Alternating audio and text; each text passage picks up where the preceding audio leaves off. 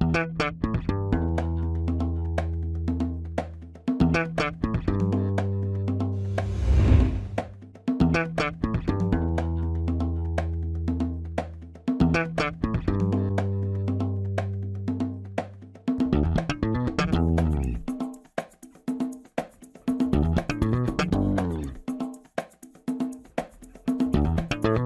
Este é o Tapa da Mão Invisível, podcast destinado àqueles que querem ouvir ideias que abalam sociedades e não são ditas na mídia tradicional. Bem-vindo, Paulo Fux. Tudo certo, Júlio? Tudo firmeza. E contigo?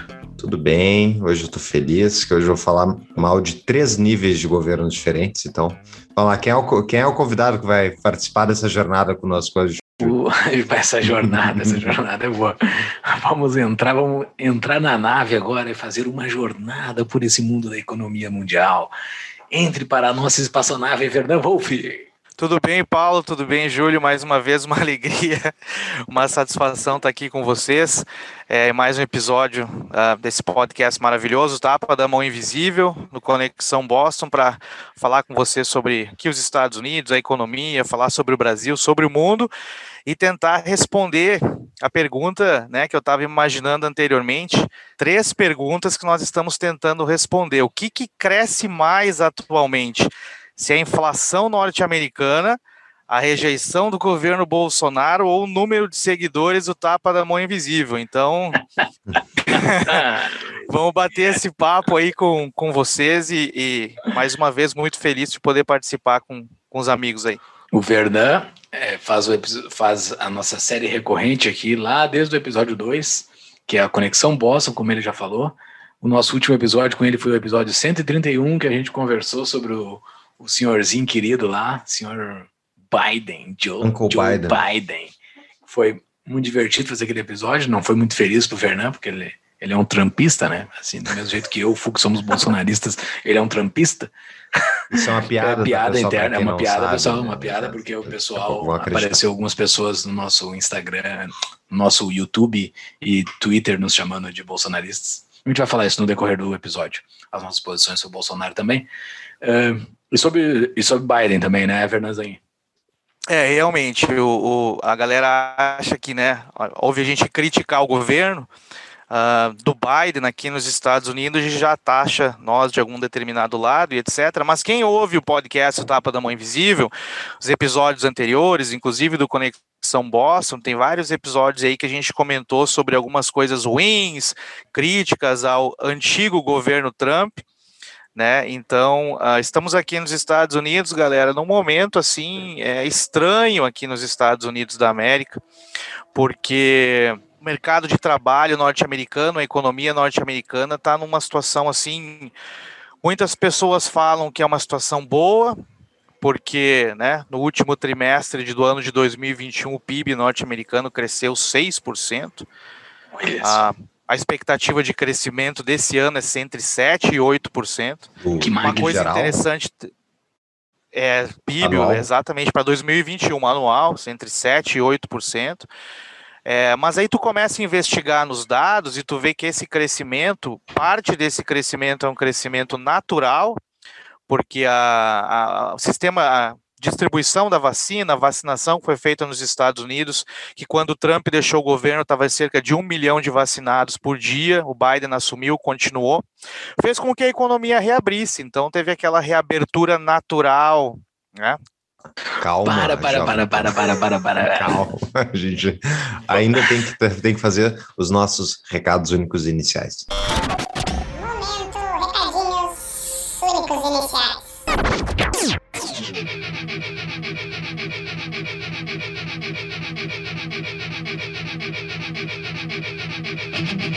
Então vamos falar da DBI, a nossa parceira. Para quem está procurando uma contabilidade, a DBI está com uma promoção. Entre em contato com eles, digam que são ouvintes do Tapa e ganhem quatro meses de isenção de honorários. É só falar, sou ouvinte do Tapa. E além disso, se for abrir a empresa, tem desconto de 100% no, nos honorários de abertura de empresa.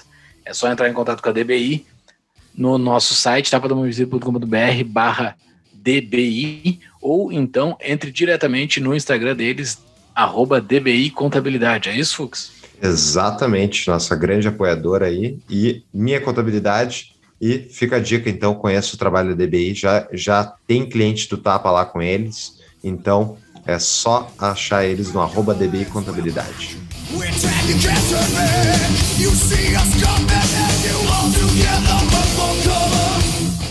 Estamos vendendo camisetas, entre no site do Tapa. Lá na capa está os, estão as, os modelos, são duas camisetas com duas estampas distintas, cada uma com duas cores, são, então são quatro opções. Entre lá e esfregue na cara dos transeuntes por que, que você defende a liberdade. E para quem quer apoiar o Tapa, quem quer ajudar a gente a manter as luzes acesas, entre no nosso Apoia-se, é baratinho, 10 reais por mês. Você não vai sentir falta, mas nós vamos sentir a diferença. Então, vamos lá, pessoal.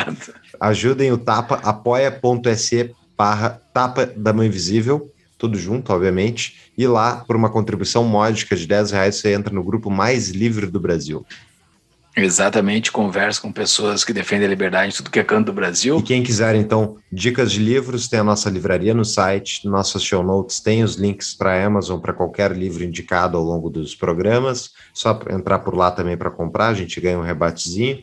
E tudo mais no nosso site, tapadamainvisível.com.br, tem as nossas show notes, as show notes do episódio de hoje, que vão estar bem grandes, vão estar lá também. Tem nossos canais WhatsApp, Telegram, tem artigo, tem como cadastrar artigo, tá tudo no nosso site, pessoal.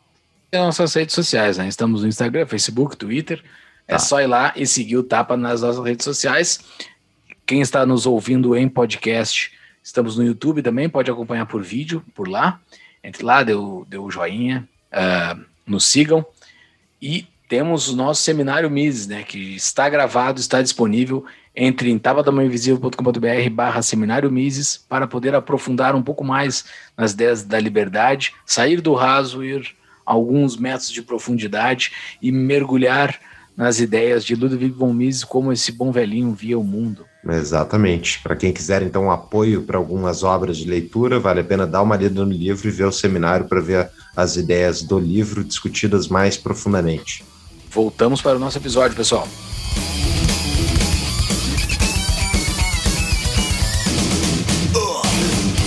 Então, antes de começar a nossa pauta aí, Verna, vamos, para todo mundo entender o que a gente pretende conversar hoje, né?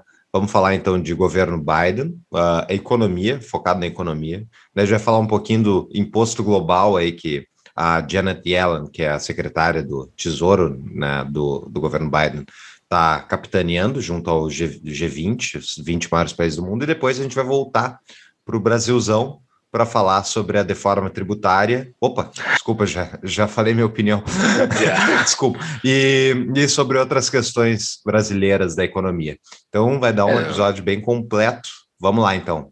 Tu vai fazer, tu quer que o PT volte, né? Tu tá jogando contra o Bolsonaro, tu quer que o PT volte. Eh, antes disso, deixa eu apresentar o nosso amigo Vernan Wolff. Uh, Vernan é economista formado pela URGS, mestre em economia pela Clark University, Massachusetts, Estados Unidos professor de Economia e Estatística na Bridgewater State University, Massachusetts também, e fundador da WA Consulting. Mais uma vez, muito obrigado, Vernan, por estar aí conosco, dividindo as tuas percepções. E vamos lá, então, agora vamos descer lento. Queria ter. A gente interrompeu ali. Pode ir lá, pode dar a tua, a tua introdução sobre o, o farol da liberdade sobre os Estados Unidos. É o farol da liberdade, a terra da oportunidade. Tá se apagando. Não, legal, o farol pessoal. em cima da colina, né? Como é que é? O farol em cima do, do monte, né? É o farol em cima do monte, exatamente. A, a, a, como é que é? A Shiny City on the Hill, como diria o, o Ronald Reagan. Mas como nós estávamos falando, uma situação um pouco uh, interessante e ao mesmo tempo né, que nós temos que questionar, porque se olhar os dados macroeconômicos, e eu tenho, eu sou um grande crítico da macroeconomia. Eu, macroeconomia, quando foi fundada lá em 1930, 1940, especialmente pelo Keynes, eu tenho essa opinião de que a macroeconomia foi, como teoria e como estudo, foi fundada, foi criada para justificar intervenção do governo, justificar gastos do governo através das teorias teorias keynesianas aí de expansão do gasto, expansão monetária. Mas, enfim, é, se tu olhar os dados macroeconômicos norte-americanos, o último trimestre de 2021, já saindo da pandemia, o PIB americano cresceu 6%, Todo mundo fala do crescimento deste ano entre 7% e 8%. Né? Uh, por exemplo, no mês de maio, que é os dados mais recentes do mercado de trabalho, Paulo e Júlia, aqui nos Estados Unidos, o país teve um recorde de criação de posições de trabalho, chamados job openings, né? 9 milhões de novas posições de trabalho foram criadas. Para vocês terem uma ideia, no final de 2021, e aqui começa já o questionamento, começa nós começamos a notar alguns ruídos nesses dados. No final de 2021, eu posso até trazer no show notes para a galera disso daí, a renda per capita do norte-americano cresceu entre 2 mil dólares e 2.500 dólares no final do ano. E tu te pergunta como estava todo mundo. Ah, todo mundo não. Muitas pessoas ficaram sem emprego, muitas pessoas perderam seu emprego, a taxa de desemprego chegou a estar tá em 20 e poucos por cento no pico da pandemia. E aí tu começa a ver que isso é decorrência dos cheques do governo que foram enviados para as famílias, né? Cheques, uh, o primeiro cheque do Trump lá de 1.200, depois 800 dólares no final do ano e assim por diante. Então, galera, é, a renda per capita, a renda per capita, né, do, do americano ano passado cresceu e aí tu começa a ver que muita disso é decorrência dos cheques que foram enviados pelo governo ano passado. Esse ano nós comentamos no episódio anterior, o Biden fez uma lei que eu fui crítico, fui contra, muitas pessoas foram contra, que é uma nova lei de COVID relief, né? De, de aliviamento por causa da pandemia que já estava praticamente terminada. E agora o grande questionamento os grandes problemas aqui na economia dos Estados Unidos, galera, é o seguinte: 9 milhões de vagas criadas e as empresas não conseguem encontrar pessoas para preencher estas vagas, né? Depois, na sequência desse episódio, eu posso tentar explicar para vocês e para os seguidores do TAPA as razões disso. Tem muita gente que culpa o seguro-desemprego. Tem, na verdade, tem outras razões por trás disso, mas as pessoas, as empresas, os pequenos, médios empreendimentos não estão encontrando pessoas para trabalhar. E o reflexo disso também, nós vamos comentar, que já está o comentário no mundo inteiro, é o que os Estados Unidos agora, esse ano principalmente, vai exportar para o resto do mundo, que é a inflação norte-americana. A inflação está alta aqui nos Estados Unidos, produtos né, de necessidade básica estão aumentando. Um fator fundamental, que é uma, uma, das, uma das principais né, forças motrizes da economia norte-americana, que é o mercado imobiliário, o preço das casas está super elevado, em decorrência muito disso dessas políticas, na minha opinião, claro, é, desastrosas da atual administração. Se tu falar com outras pessoas que são no espectro da economia mais intervencionista, mais gastador, eles vão justificar, eles vão dizer que muitas pessoas ainda não conseguiram achar trabalho, por isso que eles têm que ter ajuda do governo no seguro-desemprego.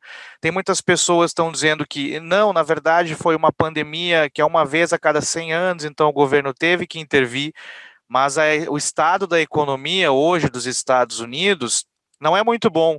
E eu posso compartilhar, eu quero compartilhar, a gente começa a ver isso no dia a dia. Eu vou dar um exemplo para vocês, tá? Semanas atrás eu fui fazer um, né, saí, tirei férias, fui passear em Las Vegas, fui no estado do Nevada, Las Vegas, fui no Arizona, e tu começa a notar no dia a dia, por exemplo, eu fui passear e no pico, no horário uh, mais assim, busy, como diz, né, do rush, na hora do rush, por exemplo, em Las Vegas, dificuldade de achar um Uber. 35, 40, 45 minutos, às vezes, para esperar o motorista do Uber chegar até você. E aí eu entrei no Uber, eu gosto de conversar com os motoristas para ter a percepção do local, né? Eu conversando com o menino, eu falei, poxa, claro que não culpando ele, agradeci ele por ter ido me pegar. Ele falou, pô, tive que esperar 30, 35 minutos por, por, por essa por esse ride do Uber, o cara respondeu para mim na hora: é, hoje em dia ninguém quer trabalhar mais, eles estão em casa collecting unemployment benefits, né? Aí chegando em Boston, depois do meu passeio, eu estava no aeroporto, fui comprar um café no Dunkin' Donuts, uma fila, que é o coffee shop aqui de Massachusetts, o principal, uma fila gigantesca para comprar café. Duas pessoas só servindo e eu na fila esperando. O cara atrás de mim faz o comentário: olha só, eles estão short-staffed, como dizem, eles estão com poucas pessoas para trabalhar. E o cara comenta atrás de mim: hoje em dia ninguém quer trabalhar mais, eles querem só em casa, ficar em casa, coletar o seguro-desemprego. Então, uh, parte do que está acontecendo aqui passa por essas políticas macroeconômicas na minha opinião, como um liberal mais né, clássico, liberal no sentido eh, brasileiro e do resto do mundo mais clássico, passa por essas uh, políticas, infelizmente, que vão ter um resultado não tão bom para os Estados Unidos e, por conseguinte, no mundo inteiro, no que, nessa questão da economia aí, pessoal. E temos mais um patrocinador, né, Júlio? Novo patrocinador, o Tapa tá bombando. Vai lá. Exatamente, Fux. É o Cunha Mantovani Advogados, o CMA, escritório de advocacia totalmente online que atende empreendedores, empresas digitais, startups em todo o Brasil. Fornece assessoria jurídica especializada focada em investimento em startups, direito digital, proteção de dados e propriedade intelectual. Os caras estão plugados com o futuro totalmente quem está precisando de advogado, entre em contato pelo tapadomainvisível.com.br barra CMA, de Cunha Mantovani Advogados. Entre lá, tem um link diretamente para eles e fique sabendo como entrar em contato. Quando tu fala sobre justamente esse gasto todo, esse gasto justamente pós-pandemia que o Biden mesmo assumiu ao ganhar o governo e tal, tu tem o, os valores, o valor, o valor total desde o início da pandemia? Porque pelo que eu vi aqui, o que foi uh, injetado na economia desde o início da pandemia pelo Fed, que é o Banco Central Americano, no total foram cerca de 5 trilhões de dólares. É isso, né, Cerca de 5 trilhões de dólares, 2 trilhões com o Trump em abril de, de 2020, mais cerca de 900 bilhões quando o Trump saiu, que teve a segunda onda de cheques do governo, valor de 600 dólares, e mais o bill do Biden no início desse ano de aproximadamente 2, 1,9, 2 trilhões de dólares. Tá. Então, arredondando 5 trilhões de dólares impressos, não são lastreados por nada, né, aumentando o déficit do governo anual. Para vocês terem uma ideia, o déficit dos Estados Unidos ano passado, o déficit né, do, do, orçamento anual foi cerca de 4 trilhões de dólares. A dívida total do governo americano está em 30 trilhões de dólares hoje mais de 100% do PIB que está em 22. E outra coisa que, que, eu, que, a gente tem que separar, eu sei que a gente vai analisar isso aí também, comparar com o Brasil, crescimento do PIB norte-americano esse ano, eles vão falar no final do ano, podem anotar, o Guga Chakra vai dizer lá na Globo News, olha o governo Biden, fez a economia americana crescer 7%, 6, 7%, talvez 8%, mas o quanto disso vem do gasto do governo, isso que eles não vão falar, entendeu? Tá, mas então, perfeito, concordo, a questão é, se a gente pegar ali em 5 trilhões de dólares, isso é equivalente, então, se for 5 para 1 a moeda, né? São 25 trilhões de reais. 25 trilhões de reais. O PIB brasileiro está em uh, ah, 2 trilhões de reais. Então, vamos, de novo. Basicamente, então, 25 trilhões de reais foram investidos por parte do Fed, governo central americano, né, investidos, gastos uh, colocados na economia, e o Brasil tem um PIB de 2 trilhões de dólares, ou seja, 10 trilhões de reais mais ou menos. Ou seja, o, desde o início da pandemia, os Estados Unidos gastou a mais, não em cima do que eles já gastam, que não, que é tipo é um absurdo já. Eles gastaram duas vezes o Brasil. Tipo, pega a vida inteira nossa dos brasileiros médios trabalhando, a, o ano inteiro, pega mais um ano depois trabalhando, e daí tu pega e isso foi impresso em menos de um ano e colocado na economia americana por parte do, do, do, Mas, do Comitê Central. Mas, Fernando, tu falou no meio da tua exposição que não necessariamente essas pessoas, esse número de vagas abertas sem preenchimentos tem a ver com os benefícios, mas nós estamos falando aqui, botando tudo na conta desse benefício. É, né? Não tem outra coisa, não tem um outro deve ter outros fatorizinhos locais, algumas outras coisas, mas o fator macro é isso, né? São as pessoas que estão sentadas em casa curtindo benefícios, né? Sim, Isso, três... tem um monte de vaga aberta, tem as, o, o, eu vi uma, uma notícia que o Urish botou no, no canal dele, dizendo que estão uh, pagando para fazer entrevista, né? Tu tá pagando para cargos baixos, isso ocorre em dólares. grandes cargos, né? Isso. Uh, tu chamar a pessoa e tu paga algo inicial para ela, mas lá no Burger King, por exemplo, não sei de onde, de qual estado, eles estão pagando para o cara ir lá, comparecer lá. Cara, isso é bizarro, velho. Isso é bizarro. Não tem nada a ver com a cultura dos Estados Unidos que tem dentro da minha cabeça, entendeu? Eu não sei, eu posso não entender a cultura dos Estados Unidos da forma que é, mas o jeito que eu entendo a cultura dos Estados Unidos, isso não tem nada a ver. Isso é outra coisa. Não, com certeza. É, isso, isso é fato. O McDonald's estava pagando 50 dólares para os caras comparecerem na entrevista. É, na verdade, Pô, tudo eu que falei, eu não quero é esse, é esse colaborador na minha empresa. Exatamente. o cara que não quer ir na entrevista é esse cara. Eu não quero na minha, na minha empresa. Isso é bizarro, velho.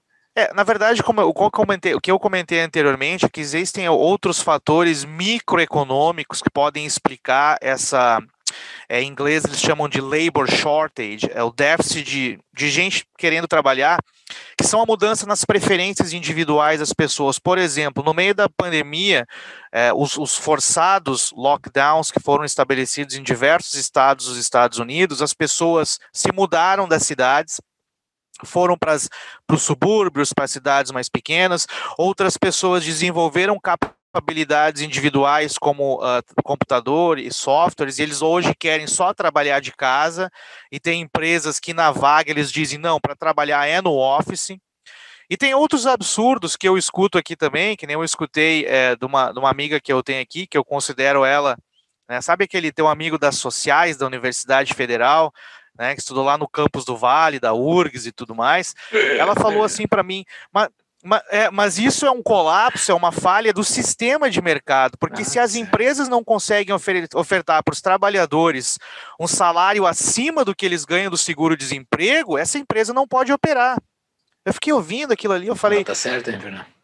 Eu tô brincando. eu tive que dizer para ela. Isso, eu tive, eu tive que, né, calmamente explicar, olha, o cara que está do lado de uma empresa, ele tem diversos outros fatores, ele, ele, ele, ele tem que ofertar um produto no mercado, ele tem custos operacionais, ele tem que produzir né, um determinado serviço que a sociedade quer e tudo isso, e ainda tem que encaixar o labor naquilo ali, o governo dando cheque para a pessoa, o governo não está produzindo nada, não é um novo serviço, não é nada. Essa comparação é absurda. Então, essa questão que a galera fala, inclusive no site do Meses Brasil, eles têm um artigo muito legal, né, e um dos tópicos desse artigo é os americanos não querem mais trabalhar, claro, é um, um pouco exagerado, mas tem a ver com essa questão aí, entendeu?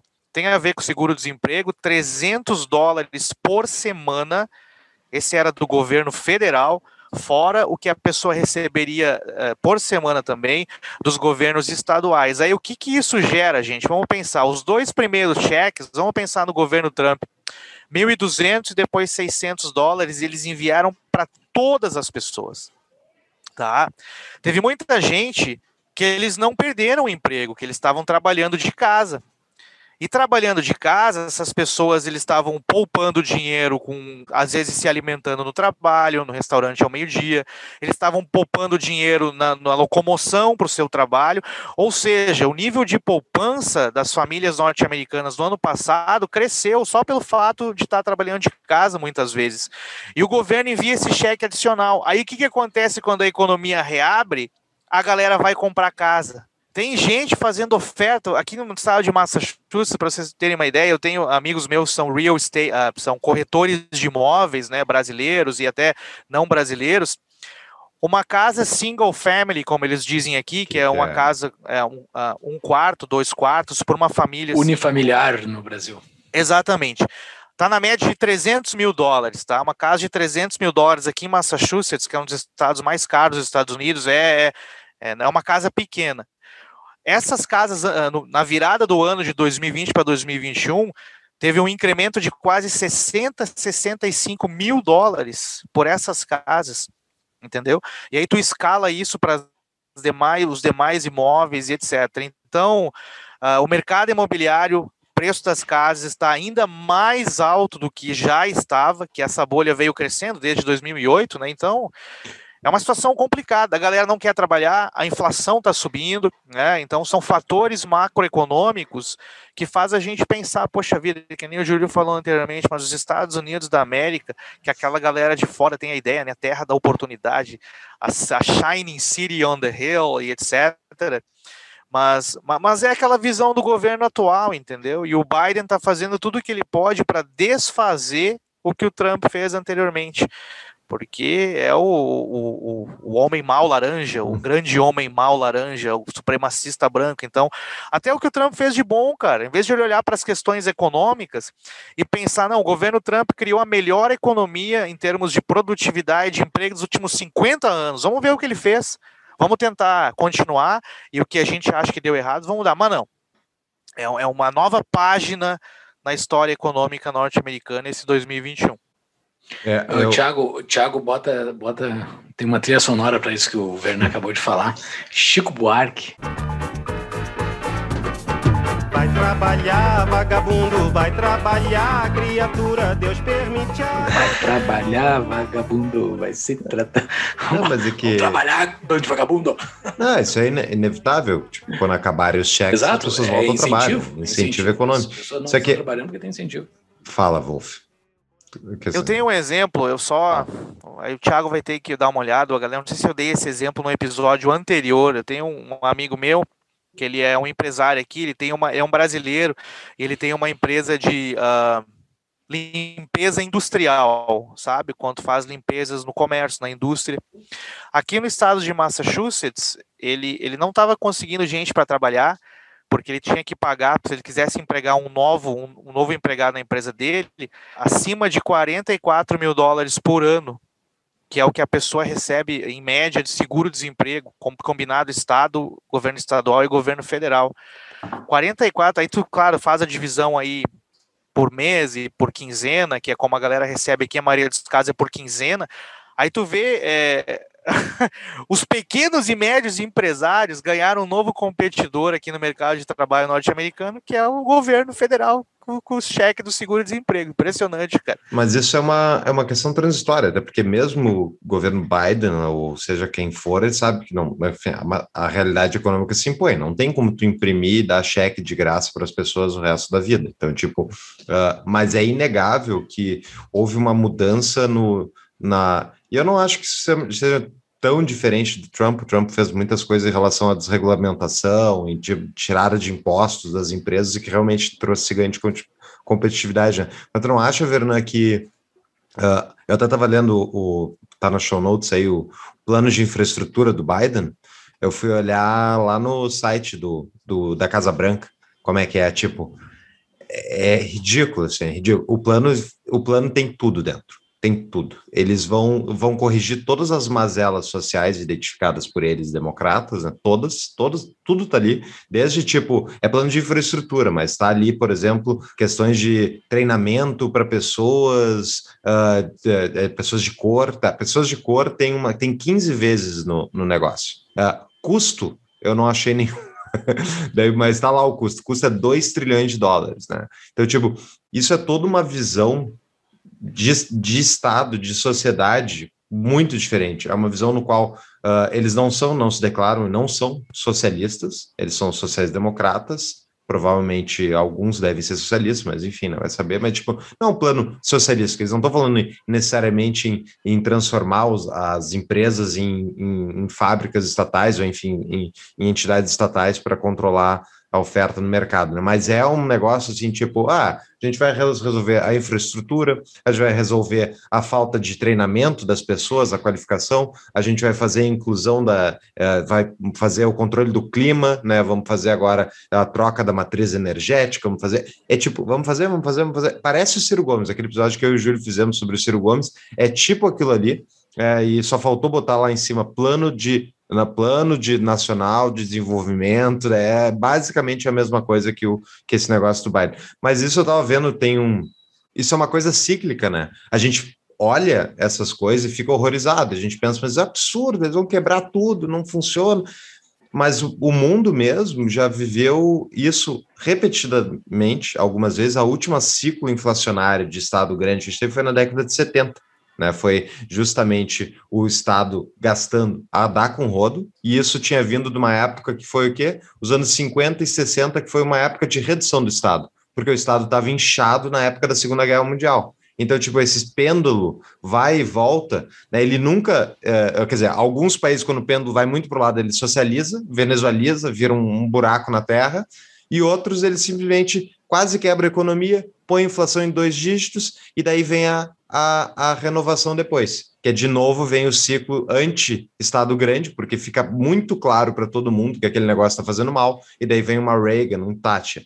A pergunta, uma Thatcher, né, o Reagan não, não acho era mais retórica do que qualquer coisa, mas a, a, a Thatcher fez bastante coisa mesmo. Para aquelas pessoas que querem investir em startups, caso você queira ficar no Brasil ou acredita que tem uma startup valendo a pena nesse país, e tem várias, tem a CapTable, nossa patrocinadora, há muito tempo. A CapTable é a plataforma de lançamento de startups da Startse, e eles têm sempre várias ofertas lá. Para procurar a CapTable é tapadamainvisível.com.br barra cap. Entra lá, tem os links diretamente para, para a CapTable. E também se você tem interesse de conhecer startups, ou até se você tem uma startup, tem uma ideia e quer lançar a sua startup, entre em contato com a CapTable também. Fala que ouviu pelo Tapa e procure eles lá. É, tapadamainvisível.com.br barra CAP, CAP. É isso aí. Quanto tempo tu acha, Vernan, que eles vão empurrar isso? Tipo, há quanto tempo a gente está numa Thatcher ressurgir? Uau, excelente pergunta. E eu sou péssimo para previsões, já está aprovado. Um bom economista. Como bom economista. Como bom economista, eu sou péssimo para previsões. Essa está sensacional. Falando da Thatcher, eu não sei se foi dela essa frase, né? Mas nessas uh, frases do autor. Da Clarice Linspector. Mas mas eles, é, eles atribuem a Thatcher que ela largou uma vez lá na década de 80, quando estavam criticando ela, né? Quando estava fazendo toda aquela desregulamentação e privatização, ela largou. Se eu pudesse, eu privatizaria até o ar, mas não posso. Enfim, é, a, quando que vai vir? Oh, bom, eu, eu, eu trabalho com o seguinte parâmetro, tá? Eu tenho notado aqui, claro que isso é. Como é que. Uma palavra que eu nunca sei em português, anedotal, quando não é algo científico, é algo Anedótico? Tipo, anecdotal. Tu diz em anedótico, né? Anedótico. Quando, quando, é algo assim, uma percepção. Anedótico, relativo ou a que contém a anedota? É um português rebuscado, assim, né? Um português para quem é, atua nos grandes meios assim, de comunicação. Sim. Não, por exemplo, quando é algo científico, é, quando é algo científico, assim, é, tem comprovação, mas quando é algo, tipo, que não tem comprovação Anedótico. científica, no inglês tu fala anecdotal, é, é isso aí. Por exemplo, é, as pessoas que eu converso aqui, que eu fui viajei, colegas de trabalho, pessoas que eu bato papo, eu conheço um bom número de pessoas aqui que, que não, não são americanos e votam, eles não estão muito contentes com o que a administração está fazendo, tá? Em termos de, de, de gastos, em termos de extensão de seguro-desemprego e todo esse tipo de coisa aí. A tua pergunta é difícil, porque eu, eu vou ser bem franco contigo, eu acho que dificilmente no futuro nós vamos ver uma ruptura aquilo que nós estamos vendo agora, que é, é, a continuação, a perpetuação ainda maior do Estado progressista, Estado grande, ainda mais gastador. Veja bem, se os próprios Estados Unidos da América ainda tem a Constituição norte-americana, os estados né, independentes para tentar contrabalancear isso daí já está enfrentando dificuldade para tentar contrabalancear a expansão do governo Biden sobre a vida das pessoas. Gente, se vocês forem ver, eu não tenho esse cálculo, mas eu vi um comentário num podcast que eu estava ouvindo semanas passadas, do ano de 2020 para 2021, os Estados Unidos imprimiu ou, ou, gastou mais dinheiro do que toda a história combinada das últimas décadas, alguma coisa assim, muito dinheiro gasto. Isso é expansão do governo sobre as nossas vidas, entendeu? Mas uma coisa que pode mudar o cenário, e por isso que eu digo assim, conversando com as pessoas, eu noto descontentamento, é o ano que vem nas eleições, chamados Mid-Term Elections, né? 2022, que tem eleição para a Câmara, uh, dos deputados e para o Senado aqui nos Estados Unidos. Tem muitas pessoas sérias, né, que apostam que talvez os republicanos possam retomar as duas casas. E se isso acontecer, o governo Biden terminou. É o Mas fim é, do governo Biden. É a mesma porque... coisa toda vez, né? Todas ele, toda toda vez não, mas tipo, aconteceu seguidamente. É raro o presidente ter as duas câmaras, ter a, o, a Câmara do. O, ter o Congresso inteiro, né? Ter o Senado e a Câmara dos Deputados. Nos Estados Unidos é bem raro ele, ele acontecer os dois. Eu não me lembro qual a última vez foi o. É, acontece. O, foi o, o, o, o, Trump teve no início dos primeiros dois anos, porque geralmente é nos primeiros. O Trump é, e o Obama. O Obama é. em 2008 passou o Obama quer isso. Isso, eles, é isso que eles geralmente têm. Eles têm os primeiros dois anos, que é. eles têm as duas casas, para tentar passar o pior de tudo, e daí depois eles uh, invertem e eles perdem a maioria, e daí eles passam a, a basicamente legislar por ordem executiva. É, eu estava comentando com um amigo meu, que também é um ex-colega de trabalho, que né, gosta de economia, lê bastante, tem umas conversas bem interessantes. E a gente estava falando sobre a inflação norte-americana. Ele falou assim, comentou que infla... se eles não tiverem cuidado com a inflação, a inflação pode sair fora do controle e a inflação pode gerar, assim, entendeu? Des... maiores descontentamentos populares que faz a população querer uma mudança radical na forma como o governo está sendo conduzido. Mas eu não creio que a inflação norte-americana vá sair fora do controle. Fora do controle que eu digo dois dígitos. Tá? Mês passado, se não me engano, mês de maio ou junho, a inflação foi 5%, altíssima para padrões norte-americanos. Tá? Mas eu acho que é, o, o Federal Reserve vai acabar aumentando os juros, saindo do juro zero. Eu creio que eles vão terminar com o afrouxamento quantitativo. Inclusive, o Fernando Ulrich fala muito bem sobre isso. Eles podem querer terminar. E tem outra coisa que eu acho que a economia norte-americana pode evitar com que a inflação saia fora do controle, tá? Por maiores problemas que tem a economia dos Estados Unidos, por exemplo, o seguro-desemprego, que porventura pode estar mantendo as pessoas em casa, vai terminar. Uma hora o sapato vai apertar e essa galera vai ter que trabalhar, queira ou não. Então, eu digo assim: o que pode manter a inflação norte-americana sob controle é o seguinte: o lado da oferta da economia nos Estados Unidos é mais flexível. A economia norte-americana é mais resiliente em termos Sim. dos fatores de produção se ajustarem. A produtividade da é mais fácil demitir, é mais fácil contratar, é mais fácil. Com certeza, é mais fácil. O ajuste capital trabalho no lado da oferta e as desregulamentações da era Trump ainda estão aí, entendeu? Muitas delas ainda estão aí. Então, o lado da oferta da economia é mais rapidamente ajustável. Então, não acredito em inflação fora do controle nos Estados Unidos. O que eu acho que vai acontecer, o Fed vai mover as taxas de juros, tá? Para tentar manter a inflação aí no que eles querem. Na verdade, o Fed fez tudo isso porque eles queriam inflação. Se vocês olharem as conversas do Jerome Powell, as duas, três, quatro entrevistas que ele deu, eles estavam fazendo tudo isso daí porque eles queriam que a inflação subisse até a meta, 2,5%, 2%, e só falta... Mas é a né? função do Banco Central destruir a moeda, né? é destruir de um, de um nível que tu não que tu não é. destrua tudo, né? É o parasita que tu não tem que deixar o hospedeiro morrer, mas tu tem que sugar o máximo possível. Né? Exatamente. Isso. O problema, o problema dessa, dessa questão conjuntural, que isso é conjuntural, né?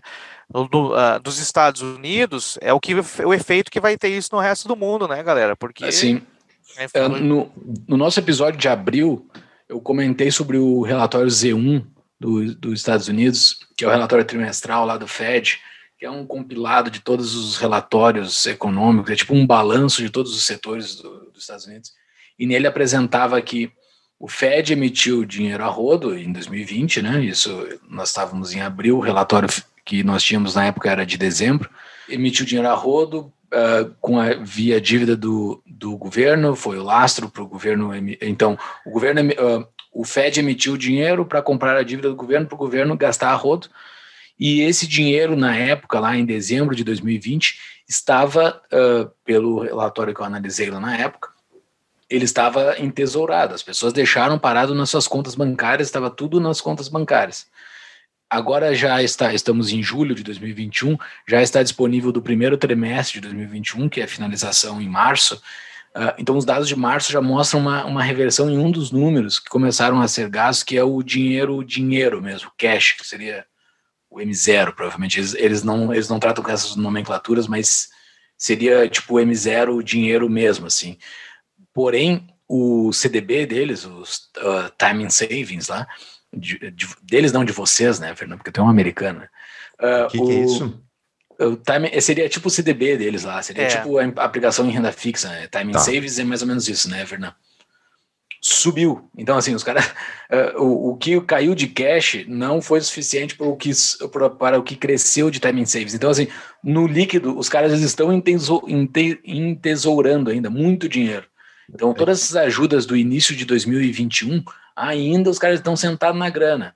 Se, se, tem inflação, a inflação ainda vai vir. Ou se os caras gastarem na manha isso, a inflação não vai vir tão, tão alta, mas os caras seguem guardando esse dinheirinho e ficando em casa. E é, que... e é incentivos, né, meu? O cara não vai trabalhar, se tu tá com um monte de dinheiro guardado no banco, Tá com um monte Cara, de dinheiro guardado no banco. Por que, que eu vou ir trabalhar por uma coisa que é marginal, que não vai mudar a minha vida significativamente? Se eu já tô, sabe, a cabeça de uma de certas pessoas pensam assim, a gente pode, eu posso discordar disso do meu jeito de viver. Mas assim, algumas pessoas concordam com isso, e daí a vida delas é isso. É que nem eu tava conversando, tava batendo um papo com uma galera sobre essa situação atual dos Estados Unidos, cara né, tirar americanos daqui, eles não zoaram, mas era uma brincadeira que a, a mão invisível do mercado foi derrotada pela Heavy Uncle Joe's Heavy Hand, né, a mão pesada do, do Uncle Joe. Eu falei assim, cara, na verdade está tendo uma percepção errada da mão invisível. A mão invisível nunca vai deixar de sair. A mão invisível, na verdade, é a estrutura de incentivos que as pessoas têm para tomar suas decisões buscando o próprio benefício. Então, a mão invisível está né, tá fazendo com que os caras fiquem em casa e não queiram sair, uh, trabalhar, produzir. E eu não vou entrar em toda uma questão moral, que também tem a questão moral, onde né, o trabalho, aquela coisa de, do trabalho duro, a pessoa ter parte né, da sua existência, uh, que ele gosta de trabalhar, aquela coisa toda. Não, a galera fica em casa. Então, é deixa, isso que tu, é. tu. Deixa eu perguntar uma coisa. Tu falou aí que tu acha que o, o Fed, o Banco Central Americano, vai subir as taxas. Como é que eles vão subir as taxas? Eles não têm como pagar juros na dívida de 30 trilhões. Se eles pagarem, sei lá, quantos, quantos por cento de juros eles, se eles uh, pagarem nessa dívida de 30 trilhões, já supera a arrecadação anual do, do uh, governo federal. Não, eh, tem que ver, eh, não, tem que ver que eles, uh, boa parte da dívida dos Estados Unidos não é imposto fixado, não é nada imposto fixado, é tudo pré-fixado. Então, o que vai ficar uhum. caro é a rolagem da dívida, né? A Isso. dívida já emitida não vai ficar mais sim, cara. Sim, sim, então, tá, desculpa, a rolagem aumentar, da dívida. É, a sim. rolagem da dívida fica mais cara. Não, quando Mas eu é, falo em... É, pode fala. falar. Não, eu ia perguntar, esse valor aí, você está falando 30 trilhões de dólares, se eles aumentarem a base, eles, a, a, teve um início de, de crisezinha no mercado financeiro americano, acho que umas duas semanas atrás, quando eles anunciaram que eles daqui a dois anos iam começar a tentar normalizar. Mas, Verão, eles já tentaram normalizar as taxas de juros, que já, para quem já está acompanhando, elas estão com as taxas de juros lá embaixo desde 2008, desde 2007 para 2008. Então, tipo, eles não conseguem, sempre que eles tentam subir, os mercados derretem. Por quê? Porque os mercados estão inundados com esse dinheiro. E para vocês entenderem como é, para vocês eu digo para a audiência que não conhece isso, entender quão, uh, quão nojento é esse sistema é o seguinte: o, o Tesouro emite a dívida, os bancos compram, os bancos privados compram as dívidas, e o Banco Central compra dos bancos privados. Daí, seja, quem está lá em cima, os bancos, estão ganhando dinheiro com essa, com essa operação para financiar o governo federal americano. Eles estão ganhando dinheiro. Quem é que paga a conta? Quem vai pagar a conta do tesouro? Quem é vai pagar a conta do tesouro? O pagador de impostos. E é ele que vai ficar com a conta de pagar esse negócio. E quando a gente fala de, de inflação crescente, endividamento, tipo, uh, mesmo, eu concordo que essa inflação provavelmente não vai ser uma inflação uh, tão significativa, assim, mas, tipo, mas a gente está encarando um período uh, futuro de inflação maior, não só nos Estados Unidos, mas de todos os países. Por quê? Porque não tem como pagar a dívida atual que os países têm, tem um país aí com 200% do PIB, ou seja, 200% do PIB, dois anos a mais de PIB, uh, que tem que ser pago, tem, as pessoas têm que trabalhar para pagar a conta. Então, sem tipo, gastar nada. Sem gastar nada. Isso não existe. Então, como é que tu paga essa dívida? Com inflação. Inflação derrete, inflação ela favorece o endividado e ela prejudica o poupador. Então é isso, tipo, é um período de queimação de capital, é de, de liquidação de capital, de para pagar a dívida, e isso tudo gera o quê? Uma zumbificação da economia. Porque a economia agora, em vez ela estar tá produzindo justamente para uh, crescer mercado, para expandir, para baratear os. Não, ela está trabalhando para pagar o serviço da dívida, para pagar a rolagem da dívida. E daí tu tem uma economia que fica estagnada, que é o risco que a gente está. É, ainda não chegamos lá, mas quanto mais eles endividam, mais perto a gente chega daquele cenário maravilhoso keynesiano, que é a estagflação. É estagnado economicamente, não sai do zero e ainda por cima tem inflação em cima. E para finalizar, digo passagem, era isso que os keynesianos defendiam, eles não defendiam estagflação, mas eles defendiam que a inflação não tinha problema até a década Exato. de 70. A década de 70 deu um tapa na cara de todos eles, porque eles diziam: não, mas tu pode, tu pode ter crescimento econômico e inflação ao mesmo tempo, porque daí a inflação ela vai compensar o desemprego. Porque quanto mais inflação, menos desemprego tem. Então, então tá crescendo, tá, tá cara a inflação, mas não tem problema. E eu me lembro, isso foi uma das primeiras coisas que eu li quando eu comecei a estudar liberalismo, foi o Hayek. O Hayek rebatendo os caras que defendiam a inflação como algo positivo. E daí, tipo, quando você, mas o que, que o Hayek tá falando? Ninguém defende. Por quê? Porque na época que ele estava escrevendo isso, as pessoas defendiam isso. E agora caímos de novo no mesmo cenário. E agora a gente vai começar a ver, que nem teve outro dia uma matéria da MSNBC lá, a inflação ah, aumentou, isso é ruim, mas em compensação está aumentando os salários. E daí, tipo, é como se fosse para tivesse resolvido, então. É um absurdo. Tudo, tudo que o Paulo falou. Paulo, é o seguinte: você, parabéns, dá um parabéns aí pela fala, Paulo. Você conseguiu, não, sem brincadeira, descrever perfeitamente, de maneira bem tranquila, a chamada curva de Phillips, lá, uma das, um dos conceitos econômicos do keynesianismo, que, que baseou o, keynesianismo, que ferrou com a economia mundial nas décadas 40, 50, 60. Eles diziam exatamente isso daí: um pouquinho de inflação não tem problema, que inflação significa mercado aquecido, pessoas empregadas e tudo mais, então vamos tolerar um pouco de inflação. Veio a década de 70, como resultado dos gastos lá do Lyndon Johnson aqui nos Estados Unidos, o Great Society, os programas sociais, ferrou, e aí teve estagnação com inflação, aí teve que vir, né, 1980, né, O Volkner. é, o grande ex-presidente Ronald Reagan. Mas antes do Júlio falar, só a questão, é, desculpa de interromper, Júlio, a questão da taxa de juros, tá? Uhum. Trabalho que a gente faz aqui, a gente trabalha bastante com modelos, e modelos nada mais é do que uma equação. Então, na equação, tu coloca as variáveis lá para tu fazer a estimativa do futuro. A gente trabalha com uma taxa de juros ah, do Federal Open Market Com- Com- Committee, né, que é a taxa de juros do Fed, de ah, ah, 0,25, talvez 0,5% até o meio do ano que vem. Então, o aumento das taxas de juros não é tipo 1%, nada disso. O que, para termos de Fed, né, é- já é uma- um impacto considerável aí. Então, ah, claro que isso tudo é, é- é aposta e. Não sei, o Fed já mudou tanto de opinião aí nos últimos anos. Quando o Trump era o presidente, eles mudaram de opinião diversas vezes, então é, é complicado, Júlio.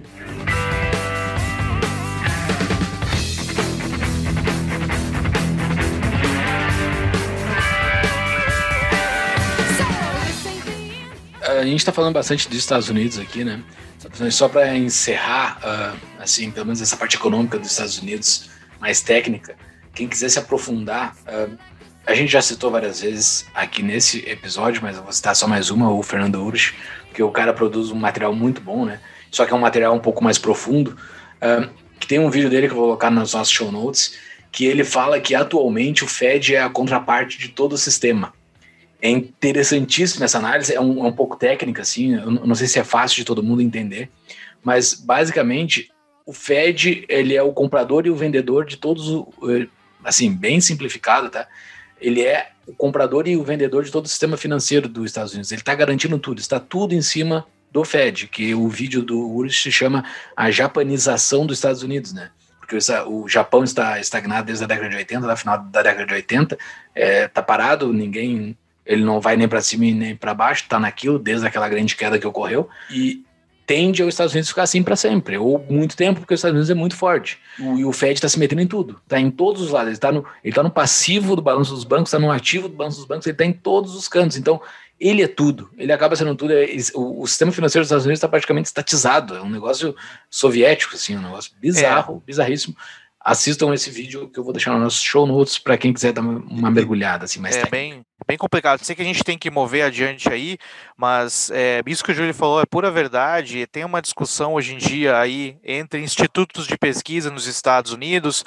A gente tem como uma das nossas, source, ah, nossas fontes aqui o Brookings Institute, a própria Heritage Foundation. A gente busca dados e tudo mais. Mas a grande discussão é o seguinte: o Fed, daqui a um tempo, já faz isso né, indiretamente. Eles não vão se preocupar tão somente com a inflação o Fed vai começar a atuar cada vez mais como ah, garantidor, ainda mais, ele já faz isso na verdade, mas como garantidor do pleno emprego. Então o Fed não vai se preocupar mais tanto só com a estabilidade monetária, que é o controle da inflação, mas eles também vão eh, se meter em garantir o pleno emprego nos Estados Unidos. Isso é como oficial, né? Não é um negócio Exato, debaixo é- dos panos. Isso Não é é oficial. Eles, oficial. eles falaram isso, né? Não é Pleno só emprego. emprego. Não Exato. É só plano emprego. Ou seja, né, eu, eu pergunto para a galera, quando se fala em controle de preços, né, quando to- todo mundo sabe que economicamente controle de preço é uma bobagem, né? É, não pode controlar o preço do tomate, da batata, aí o salário mínimo é um controle de preço também. Somos críticos do salário mínimo, mas o Fed está lá controlando o preço da moeda. Aí, aí, aí não é, aí não é feio falar. Ele, Ah, não, aí o Banco Central pode fazer isso. Ah, Cara, é bizarro isso. É, é bizarro como as pessoas se recusam a entender esse sistema como tão nefasto quanto ele é, né? Eu que uh, para quem ouve podcast há mais tempo, sabe que eu odeio bancos centrais. Yeah. Porque fala, porque não, porque Não, eu ia falar, fala, desculpa. Fala que Não, é só, só para fechar, como o Júlio falou, temos que mover, mas esse Isso. Biden, o presidente Biden, é um cara de pau. Eu ainda estou na dúvida, assim, quem que está governando essa locomotiva de 22 trilhões de dólares, 30 trilhões de dólares de dívida. É cara de pau, cara de pau do Biden. Agora teve o 4 de julho, né, feriado da independência dos Estados Unidos. A Casa Branca teve a sem vergonhice, esse é o termo, sem vergonhice de fazer um tweet, fazer um post dizendo assim, veja bem, o preço do barbecue de, do- da independência, o Churrasco. 4 de julho, do churrasco, o preço do churrasco para comemorar a independência está 16 centavos mais barato do que era em 2020.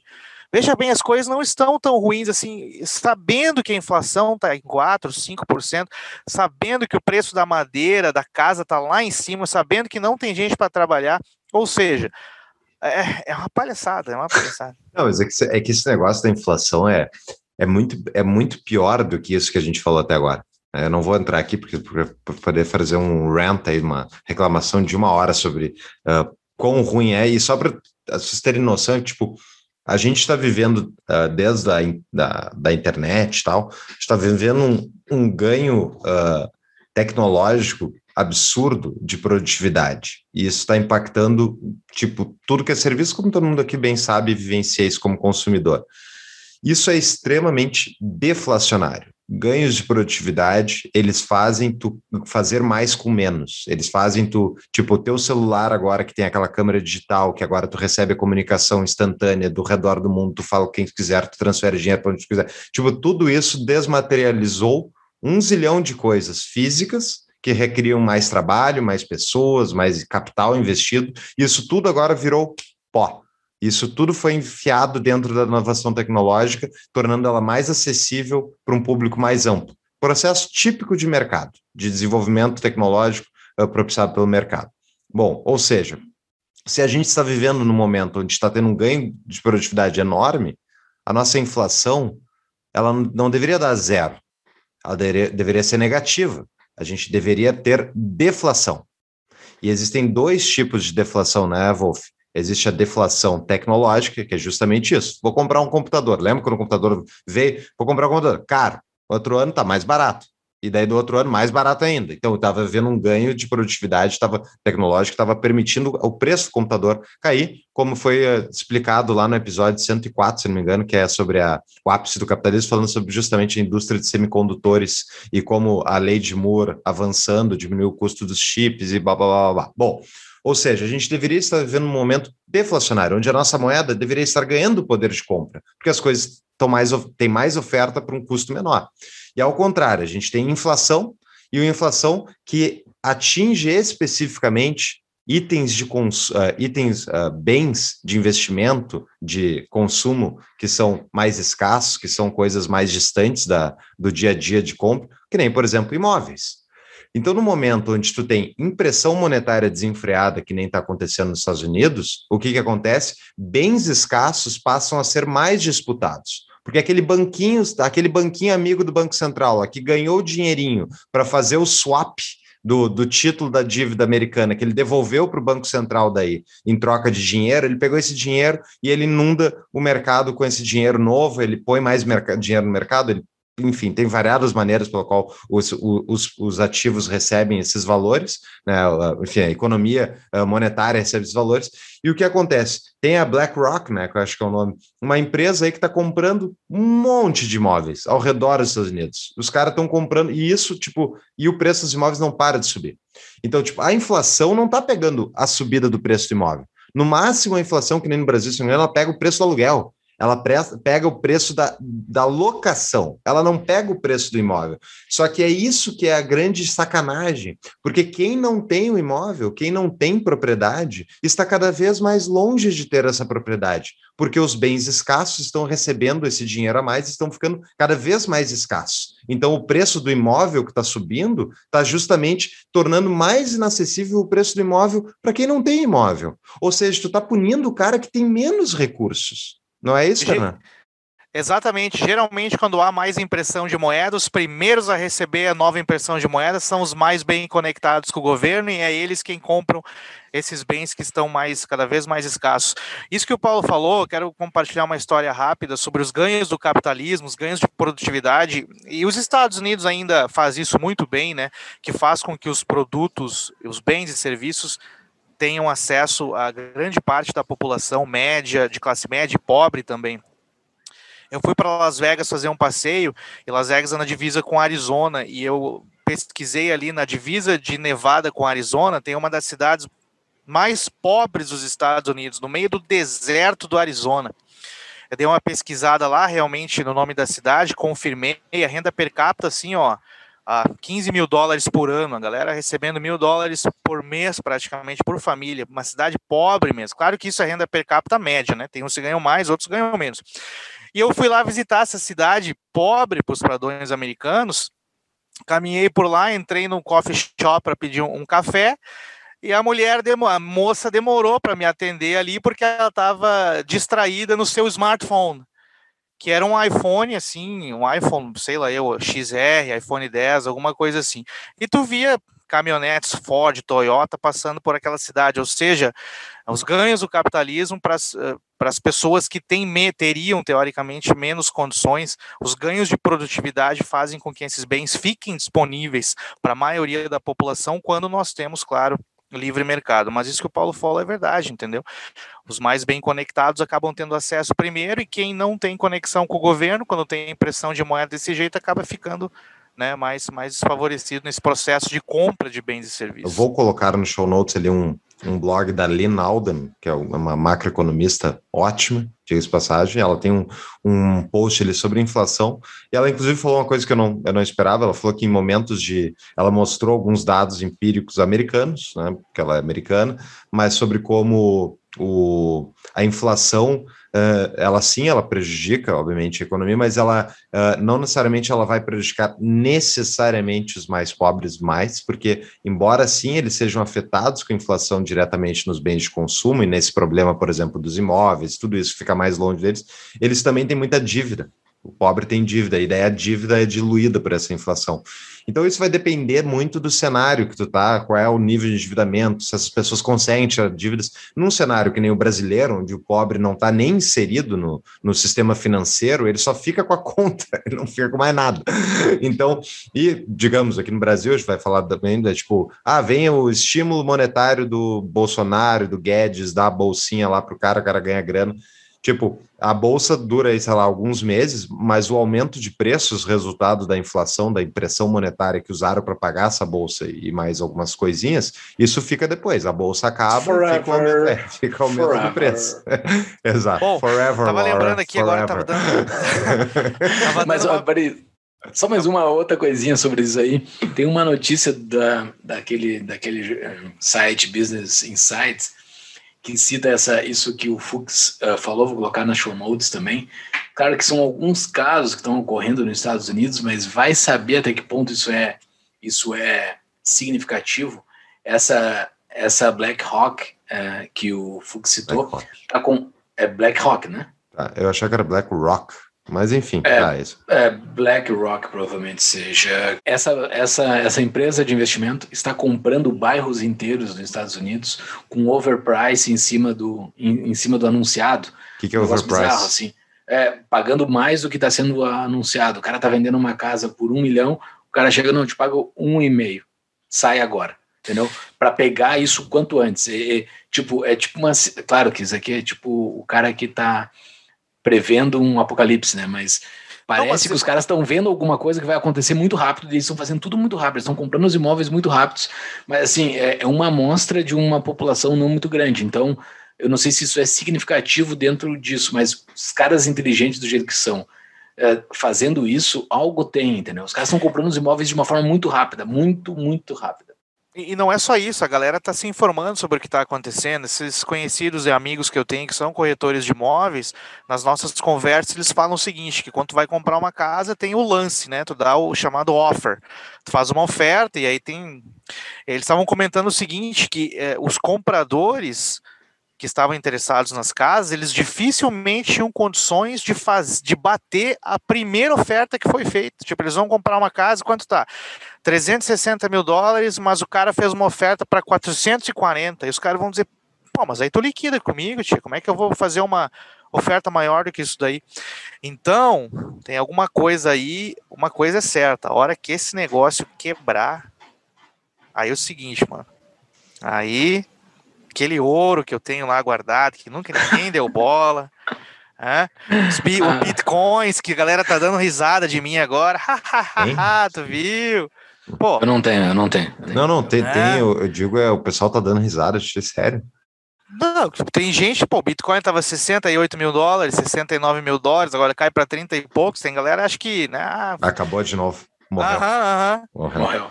Morreu. Aí tu fala para eles que um ano atrás, um ano e meio, tava 3 mil dólares. Mas eles não, os, os caras olham só para, né? Mas tá bom. Mas, mas tudo isso Uh, está sendo resolvido já pelo próprio governo Biden, né, porque a Janet Yellen, a secretária de Tesouro dele, está fazendo campanha pública e junto ao G20, é, que é o grupo dos 20 maiores economias do mundo, uh, para aplicarem um imposto global de 15% mínimo sobre todas as empresas, né, empresas, desculpa, multinacionais e empresas de tecnologia.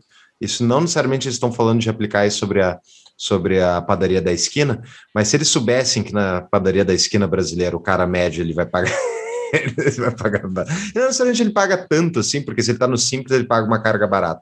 Mas se ele botar o custo contador, tudo isso, é, é somando. Mas o ponto é 15%. Por quê? Porque tem um monte de empresa que faz arbitragem jurisdicional, né? Isso é uma coisa maravilhosa, que é tipo, eu ganho tanto dinheiro que eu tenho dinheiro suficiente para contratar os melhores contadores e advogados ao redor do mundo, para justamente fazer os meus lucros migrarem de jurisdições para evitar uma taxação maior e poder preservar mais esse, esse, esse valor.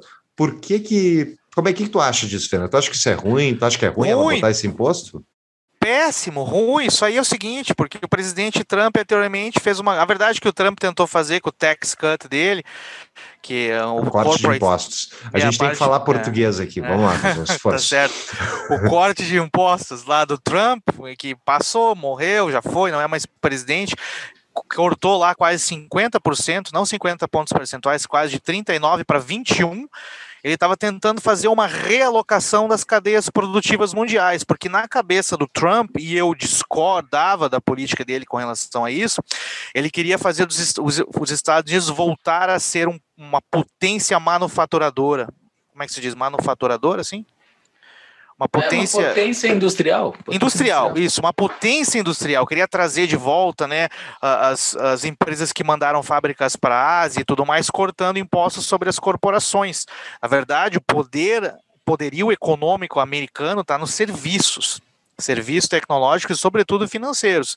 É aquela coisa das vantagens comparativas, cada um especializa naquilo que é bom. Então, o Trump cortou impostos e fez alguns outros países deixarem de serem competitivos, né? Com essa questão, nessa briga das das economias globais. Aí entra o Biden, e o Biden, para justificar os planos, os gastos de infraestrutura, de melhoria em água potável, de plano para família, e, e, e, e, bolsa bala, e bolsa candy, bolsa chocolate que o Biden quer fazer, ele vai ter que aumentar impostos.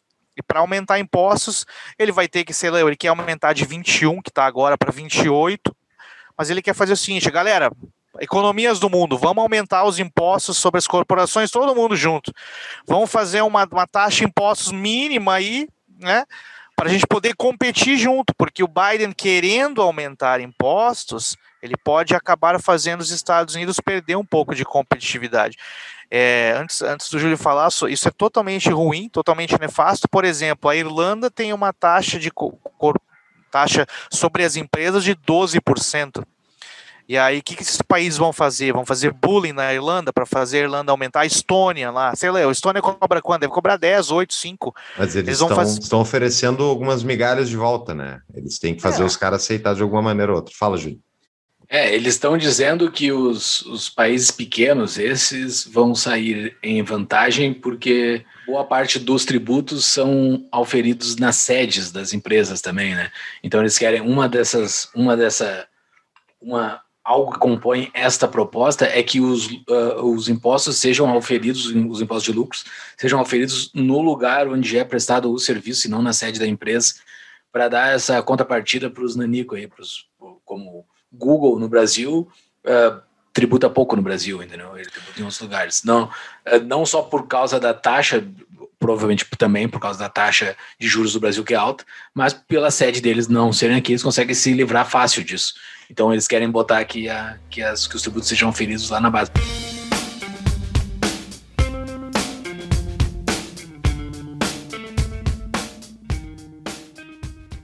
Mas eu quero fazer uma pergunta para ti, Fux, para ti.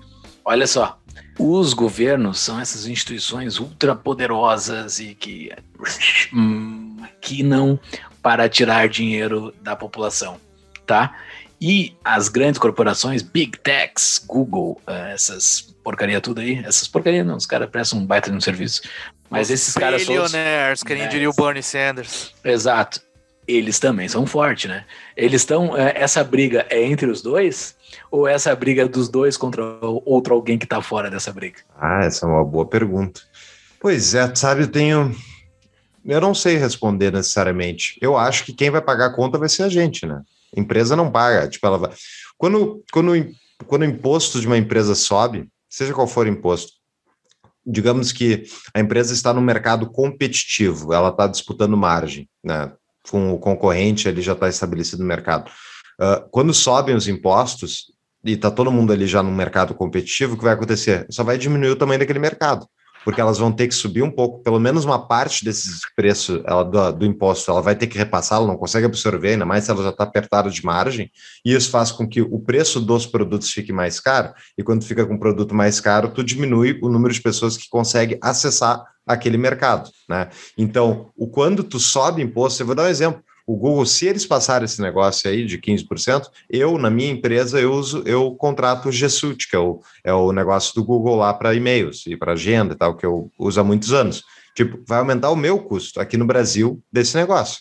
Tudo isso porque o Biden quer distribuir dinheiro lá nos Estados Unidos. Então, tipo, vai aumentar o custo para mim, mas, ah, mas tipo, ah, vai, sei lá, aumentar 15%, não vai ser uma catástrofe, mas tem gente que não consegue Uh, daí, ao ter que escolher entre o preço do serviço do Google, com 15% a mais, ou uma empresa nacional com serviço inferior, coisa, então, as pessoas vão, vão parar de usar tanto aquele serviço. Então, não é necessariamente bom para o Google, ainda mais se ele vai estar sendo taxado numa maneira diferenciada em relação ao cara que tem uma empresa que não é uma multinacional, que não é uma big tech. Então, vai criar uma simetria dentro desse mercado. Né? Só que, óbvio, existem assimetrias enormes nesse mercado de variadas coisas diferentes. No final das contas, quem vai pagar sempre essa conta é sempre o cidadão, é sempre o indivíduo, é quem paga. Não existe corporações, governos, tudo isso são ficções jurídicas que a gente tem estabelecimento de regras, tudo é fictício, é uma coisa que a gente uh, foi determinado, discricionário, ok, uh, uh, acordado voluntariamente, as pessoas reúnem, fazem empresas, constroem, mas a empresa não existe. Existe uma organização que tem indivíduos dentro. E esses indivíduos vão pagar essa conta de variadas maneiras. Então, no, a, aumento de imposto só vem para o indivíduo. É quem paga a conta no final. Ponto. É, que nem aquela questão das tarifas do Trump, né? Que é, uhum. o objetivo talvez tenha sido interessante, que é fazer frente, peitar os abusos do Partido Comunista Chinês, lá da China, isso antes, pré-pandemia, né? No meio da guerra comercial, que inclusive tem um episódio nosso lá do Conexão Boston sobre né, trocas comerciais é, o Trump queria peitar o Partido Comunista Chinês, ele, o expediente que ele se utilizou foi através das tarifas, né? Quem pagou foi o consumidor norte-americano, ora, que é quem vai pagar o cara que consome na ponta. Mas a pergunta do Júlio, muito boa, por sinal, eu acho que é um conluio, conluio entre os governos e as grandes corporações que no final terão condições de pagar esse imposto, é chamado crony capitalism, infelizmente. E eu vou utilizar um exemplo de compadril. Exato, capitalismo de compadres, ou né, esse capitalismo entre governos e grandes corporações. Vou utilizar como exemplo o exemplo da Amazon, grande Jeff Bezos. Uau, o cara começou lá numa um escritóriozinho quebrado, a Amazon hoje, né, uma uma empresa super eficiente, impressionante que a gente consegue fazer através da Amazon Online. Mas quando o governo de alguns estados aqui nos Estados Unidos, Nova York, Califórnia, ah, estado de Washington, lá em Seattle, veio com aquela coisa do salário mínimo de 15 dólares a hora, o Amazon foi o primeiro a falar, eu tô dentro, pode estabelecer o salário mínimo de 15 dólares a hora para todo mundo no estado, porque a Amazon pode pagar. O que, que isso aconteceu? O cara que tinha o quiosque na esquina, um indiano, empreendedor, que tinha o negócio dele, que fez aquele negócio a vida dele, né? Gerando renda, produzindo riqueza na comunidade dele, não tinha como pagar o salário mínimo para o funcionário. O dono daquele estabelecimento, o empreendedor, teve que virar motorista da Amazon. Ou seja, uma, o salário mínimo fazendo destruição de riqueza. É uma, é uma analogia parecida com essa é. taxa mínima global, entendeu? Essa minha pergunta uh, eu fiz para vocês porque eu tenho uma dúvida disso tudo que eu li sobre esse novo, esses novos impostos. Estamos gravando esse episódio no dia 10 de julho, no dia 9, uh, ontem uh, o G20 Finanças, que são os ministros uh, de finanças, ou secretários de finanças do, do G20, se reuniram para fazer o alinhamento disso tudo aí, porque eles querem botar um, um monte de gente dentro. vou colocar o link ali do Correio Brasileiro, uma, uma, uma matéria bem explicada do que foi definido, mas assim, não, não fala de brigas com as big techs, que são as que supostamente são as que estão mais sofrendo. As big techs têm, um, têm uma sinergia muito grande com esses grandes governos, então tem, tem coisa aí que, que a gente é que tá pagando pato, entendeu? Tem coisa assim, a gente tá pagando pato de fato, né? porque tá muito, tá muito liso, isso é muito simples de se fazer. China também, não se escuta falar nada de posições da China sobre isso. A China tá dentro do G20, então não, não tem assim de oposições, não tem brigas. Eu não achei, pelo menos em nenhuma das matérias que eu li, que a China esteja contrária a tudo isso. Então, tá, tá, tá tudo muito estranho, assim, para mim. Tá tudo. É que tá, tudo a gente vai pagar. A gente é vai pagar e os A gente vai pagar. Exatamente, nós estamos movendo. É... E é algo mais complexo do que eu consegui analisar nesse, nesses meus últimos dias lendo, assim. Oh, com toda certeza. Veja bem, nós, nós somos, vocês são pessoas muito bem informadas. A gente não está falando aqui com alguém que recebeu informação na, do tiozão do WhatsApp ou comentário do tiozão do churrasco, Paulo, Fux, eu, nós somos pessoas informadas. O que eu tenho notado, e o século XX foi o século do progressivismo, não há como negar, como vi, quando virou lá, e foi com a criação do Banco Central Norte-Americano em 1913, a criação do Fed, começou a ferrar com a vida do indivíduo em escala regional, nacional, global. O que, eu, o, que o que eu tenho notado com essa pandemia toda é uma escalada exponencial, infelizmente, em direção a diversos tipos de autoritarismo autoritarismo, um consenso, não há, não há mais, por exemplo, não há mais diversidade de visões e de opiniões sobre certas coisas. É que nem a questão do eu acredito na ciência. Ah, eu acredito na ciência, ciência determinou os lockdowns, mas tem milhares de cientistas que estão recomendando outra coisa. Então, tu acredita na ciência que concorda contigo e tu quer é. estabelecer isso para todo mundo. É que nem a questão que... da. É. Ciência não tem que... que... acreditar, né? Ciência tem que duvidar, na verdade. Sim. A é pessoa que, que questão... acreditar é religião, né? A pessoa que, fala que, acredita na ciência é a mesma que veio dizer depois porque que o a, meu dia vai ser assim por causa do signo. Então. é que nem a questão da unidade unidade, a questão da unidade interessante. O Joe Biden deu um discurso inaugural dele dizendo a questão da unidade, vamos unir o país. Eu estava ouvindo um podcast essa semana muito interessante sobre um podcast sobre economia e macroeconomia. O cara que estava sendo entrevistado deu, deu, deu o exemplo da questão da unidade. Tempos atrás reuniram né, um, um, um padre católico e um, e um bispo protestante e eles e os dois concordaram assim, vamos fazer unidade agora entre, entre as nossas vertentes de cristianismo, vamos nos unir. Então os dois concordaram. Temos que unir, é verdade. Aí foram pro, pro, pro bispo protestante e falou assim: então você, como protestante, você aceita que o Papa é o representante de Deus na Terra?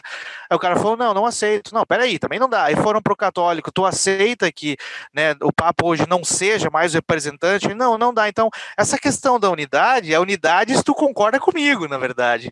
Então, a diversidade de, de né, de produtos, de bens, de serviços, o, o, livre mercado que traz essa diversidade é uma coisa boa, entendeu? Então, nós, o que eu noto é uma unificação aí global, né, uma conformidade global, e uma certa forma de autoritarismo. E esse imposto global nada mais é do que mais um capítulo dessa história toda aí. Quem só não vê, aí, mas se, fa, mas se eu falo isso, eu sou terraplanista, eu sou do Olavo de Carvalho, eu sou Bolsominion, eu sou Trump, entendeu? cara então, é bizarro. É difícil, isso. é difícil ter. Assim é. como do outro lado é verdade, entendeu? Os caras chamam o cara de comunista, de sei lá eu. Se não tivesse Bitcoin, eu estaria muito triste. Porque eu estaria triste, não, né? Eu estaria pessimista.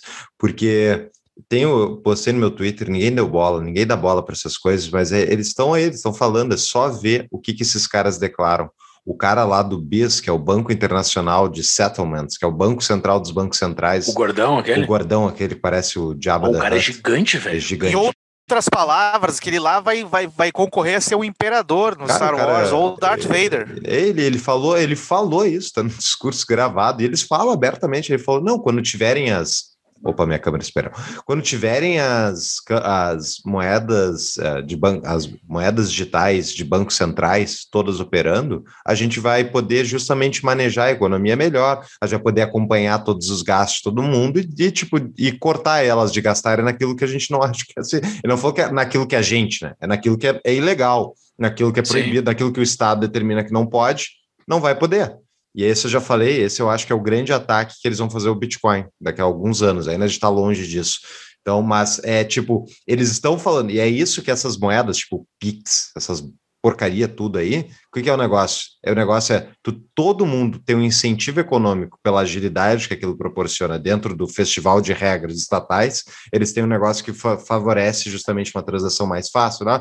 E cria um incentivo econômico para as pessoas irem. Eu mesmo tenho Pix, por exemplo, as pessoas migram para essas moedas, e assim que a velha guarda falecer e eles conseguirem se livrar do dinheiro em papel e fazer todo mundo transacionar a partir de um celular, todos os gastos vão ser regularizados dentro do da plataforma estatal. Ou seja, o Estado vai saber tudo que tu gasta em tudo que é lugar.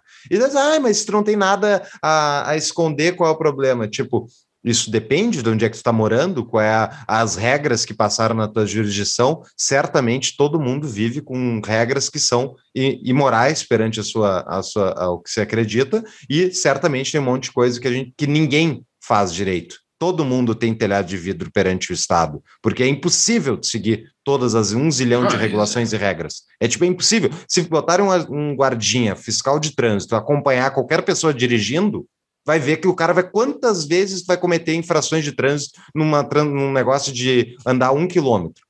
São vários. Não, não só de trânsito, qualquer coisa, cara. Qualquer coisa. Tu andar numa calçada, provavelmente tu tá fazendo alguma coisa de errado. Tudo, tudo, tudo então, tá errado. Tudo pela isso, quantidade de regra que existe. Isso vai criar um quê? Cria um sistema totalitário, onde eles estão controlando todas essas transações e eles podem acompanhar e podem te cortar. Eles podem te favorecer uh, a consumir. Agora deu crise, porque o sistema inflacionário podre, Fiat deles, explodiu. Daí agora todo mundo tem que gastar dinheiro para poder reativar a economia. Então agora vai ter desconto no teu dinheiro se ele ficar ficar parado na poupança lá, tu vai começar a perder dinheiro. Eles vão poder fazer isso. Vocês estão entendendo o nível de problema que isso vai ser? tipo, é claro, e aqui eu é. tô botando meu chapeuzinho de alumínio, mas não precisa só ler o que os caras falam. Eles estão dizendo é aberto, essas coisas. Tá é aberto. Então, tipo, é ridículo. As pessoas falam, ai, mas esse negócio de globalismo é coisa de conceito. Não, eles estão falando, eles falam publicamente. Sim. Se vocês não estão prestando atenção, isso diz mais sobre vocês do que sobre eles, entendeu? Cara, e assim, é, é, e é, é o o, meu, o meu chapéu de alumínio, que eu sempre falo, que é, que é o que eu uso sempre, e eu sei os limites dele, eles são, do que eu vou falar, ele passa um pouco, mas uh, os governos estão completamente quebrados, assim, os governos estão completamente quebrados. Essa instituição mundial fazendo uma moeda e ela conseguindo salvar os governos, vai pegar, vai conseguir capturar os governos para ela. Eu já falei isso aqui. Então, assim, o caminho de unificação de uma entidade mundial tá muito simples de se fazer, muito fácil assim, é. de se fazer, sem guerra, sem nada. Tipo, na boa, na boa. Voluntariamente. Mundo, voluntariamente os governos vão se submeter porque eles vão estar quebrados, eles não vão ter o que fazer, eles não vão ter moeda mais para porque assim, eles eles são burros o suficiente para não entender que a moeda é o que salva eles. Eles conseguem se endividar em cima da moeda e a moeda é o que faz essa bagunça deles andarem. Eles vão entregar a moeda para essa super superpotência, sei lá o que, que é isso, e, e essa superpotência vai tomar eles tudo. Esse, esse imposto já vai estar mais ou menos alinhado, que é uma das, uma das, das atribuições do Estado, que é a tributação, uhum. e esse, esse tributo, tipo, pode ir numa contraparte em alguma operação ir direto para essa entidade, deu, acabou, acabou É. a, a autoridade local. É por isso Cara, que a é gente. bizarro, é, velho. é, é muito preocupante. Por isso que a gente se preocupa com o futuro, né? é, é, eu e muitas pessoas, acredito que vocês também, com o futuro dos Estados Unidos da América, que não é nada daquele país que foi fundado, está muito mudado, mas ainda assim. é, a- ainda assim há alguma liberdade. Agora eu quero falar de Brasil, porque a gente Vamos, vamos ainda tem o Brasil ainda. Vou só fechar a cortina. Fala, lá, termina. Não, que é o seguinte, eu Fechar a gosto, cortina é bom. Eu gosto muito de, de história, principalmente história econômica, né? Eu estava lendo aquele livro que até já recomendei aqui, o, o- o- é um livro, livro meio 2010, 2011, Reviving the Invisible Hand, como né, nós teríamos que reviver o século XIX, que foi um século de muito laissez-faire, livre capitalismo, livre mercado. Esse livro diz que a história das sociedades e economias mundiais é uma história baseada no autoritarismo no Estado grande, na época dos reis, na época dos impérios. E os Estados Unidos, quando foi fundado lá, foi um desvio de todo esse governo. Eles tentaram criar uma sociedade com poucas regras, com que a maioria conseguisse fazer alguns checkbox, tipo free speech, Não, isso, é, liberdade, vida. É, le- entendeu? Liberdade, vida, Liberdade de regras, isso, regras limitadas, onde conseguisse abarcar uma, uma grande maioria diversificada, entendeu? Então, os Estados Unidos foi um dos países que foi contra a, a, a maré histórica de autoritarismo. E Uhum. tudo isso aí tá, tá, tá prestes a, a, a terminar, entendeu? E, e a onda, a tendência é o globalismo, como vocês falaram aí. E, e não é nem teoria da conspiração, como o Fux falou, cara. Os caras falam de, de lá nas conferências, The Great Reset e tudo mais.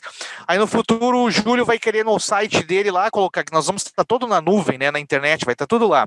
Vai criar um, um artigo criticando, dizendo que eles são autoritários Pum, e eles vão derruba. controlar os, os views, derruba, não deixa ninguém ver, Te entendeu? cancela a tua conta no site.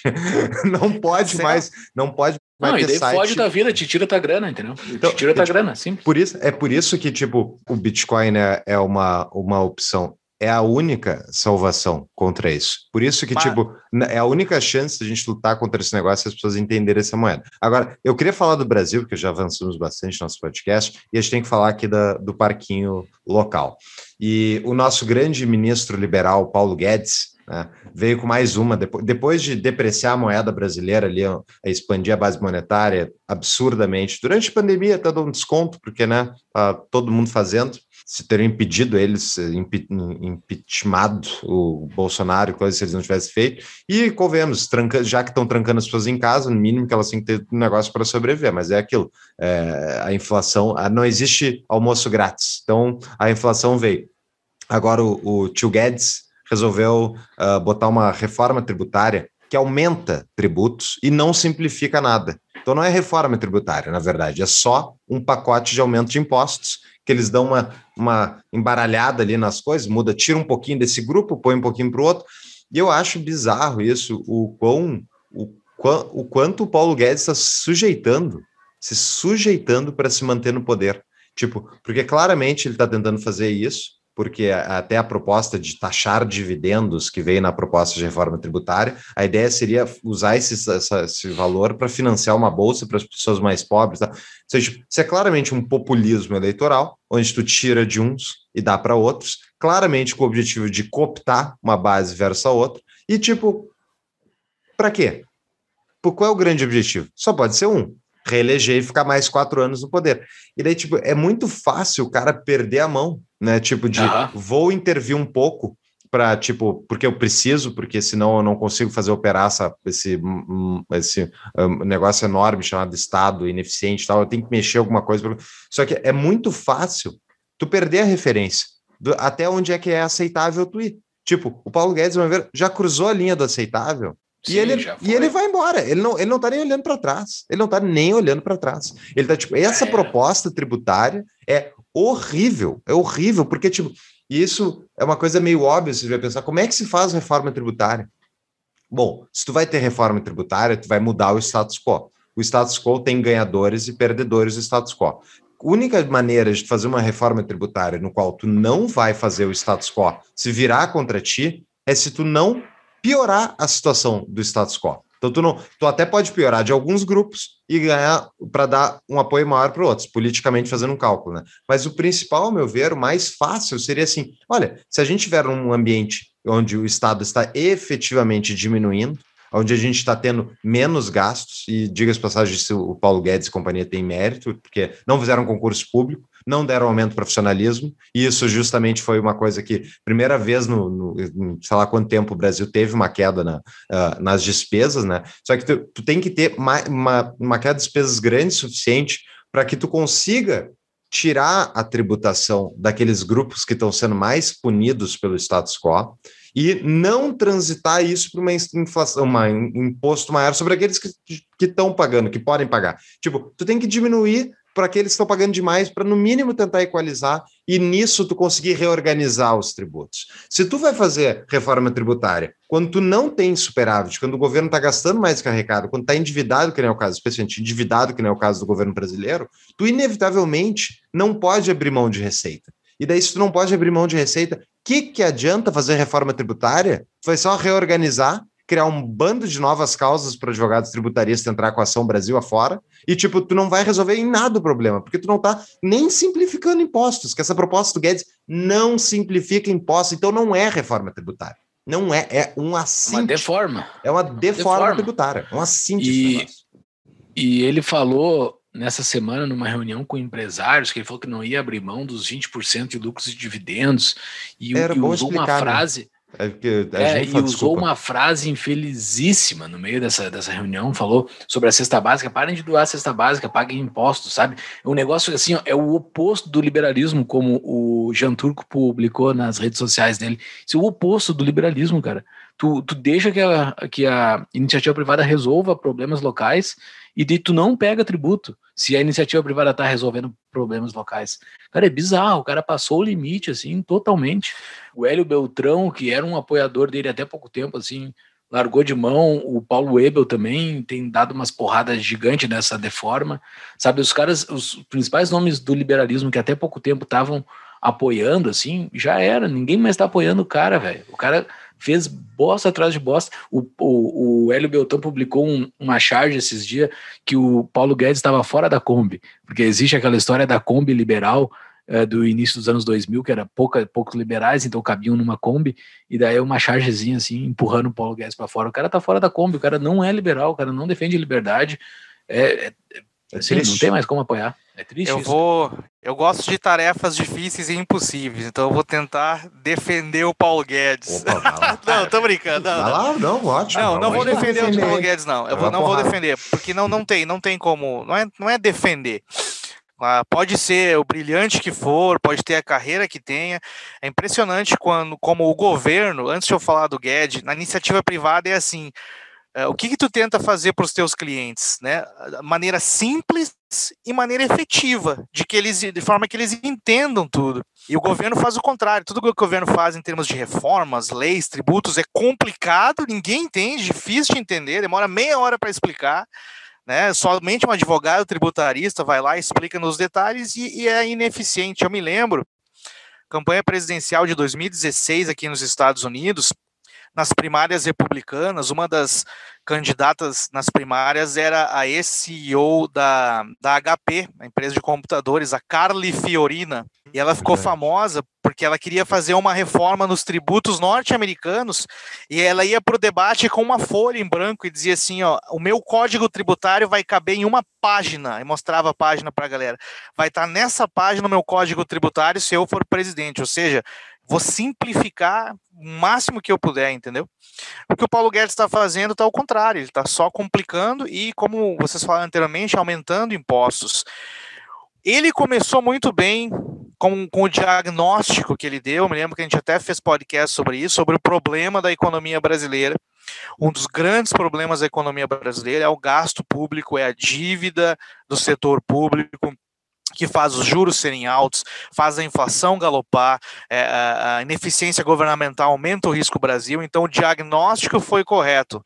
Talvez o que ele esteja, esteja querendo fazer com o aumento de impostos é calibrar essa questão de gastos e receitas, mas é uma bobagem, é totalmente é, ruim, ineficiente. parece que tem, vai estar nos show notes aí, nós vamos compartilhar provavelmente, mas tem uma questão de bitributação, vai Tem? tributar os Deixa eu dividendos. Deixa eu Uhum. explicar isso É. então. O que, que É. acontece? A- dentro da proposta, a ideia é tu diminuir o imposto de renda pessoa física, pessoa física também é mudar um pouco a classificação, mas diminuir até o da, da PJ. Mas tributar depois os dividendos. Então, tipo, quando tu tributa os dividendos, o que, que é dividendo? Dividendo é lucro. Né? Isso aqui no Brasil tu já paga contribuição social sobre lucro líquido, já paga imposto de renda pessoa física e jurídica. e daí depois tu vai pagar imposto sobre dividendos. Então tu está pagando quantas vezes sobre lucro? Isso que nem eu já falei em outros, outros podcasts, né? O que, que é o lucro? O lucro é o motor do reinvestimento, do crescimento do- de capital. Ele é o que permite o país acumular capital e sair da miséria. Então, quando tu tributa o lucro, tu está tirando o capital daquilo que é a base para tu ter mais capital no futuro. Então, por que, que o Brasil é pobre? Porque cobra 20% sobre a folha de salário, ou seja, já dificulta o cara ser empregado. E se tu for contratado e a empresa der lucro, daí eles tributam três vezes o lucro depois. tipo, não tem como dar tem- certo, não. Tem aquele discurso que é, chega a ser infantil, assim, sabe? De falar, mas os outros países tributam dividendos. Cara, mas vai catar coquinho, os outros países não têm esse, esse resto de tributo que tem a gente, cara. Tu não pode comparar banana com laranja, entendeu? Comparar laranja com laranja. Tu quer botar 20% de dividendos, tu, tu bota o resto tudo igual, então, dos outros. Mas não é, ele... Cara, não, não, não tem sentido. O discurso dele é completamente ilógico. É, tratar todo mundo como imbecil... Não tem, cara, não há lógica para isso. Ele tá, ele tá, eu acho que ele tá botando aquele negócio assim, eu, eu, eu, eu tentei e vocês não aceitaram, entendeu? Só, só pode. Na minha cabeça é essa a estratégia dele. Isso, ele sabe que não vai passar isso, sabe? Então, eu tentei, vocês não aceitaram, não tinha jeito. É que nem a privatização dos Correios, né? Que agora falou que vai sair, vai ser em março de um ano de eleição. Mas da onde vai ser em março de um ano de eleição, sabe? Um negócio que não faz sentido. Como ele vai tirar um coelho da cartola se ele conseguir fazer a privatização do Correio 100%, sei lá, ah, cinco meses, seis meses antes de uma eleição? Cara, não faz sentido. Tudo isso não faz sentido, cara. É triste. Bizarro o que está sendo proposto. É triste. É, triste. o governo Bolsonaro perdeu uma, uma grande oportunidade, né? É, parte disso é culpa do presidente, da comunicação do presidente, o que ele não quis enfrentar.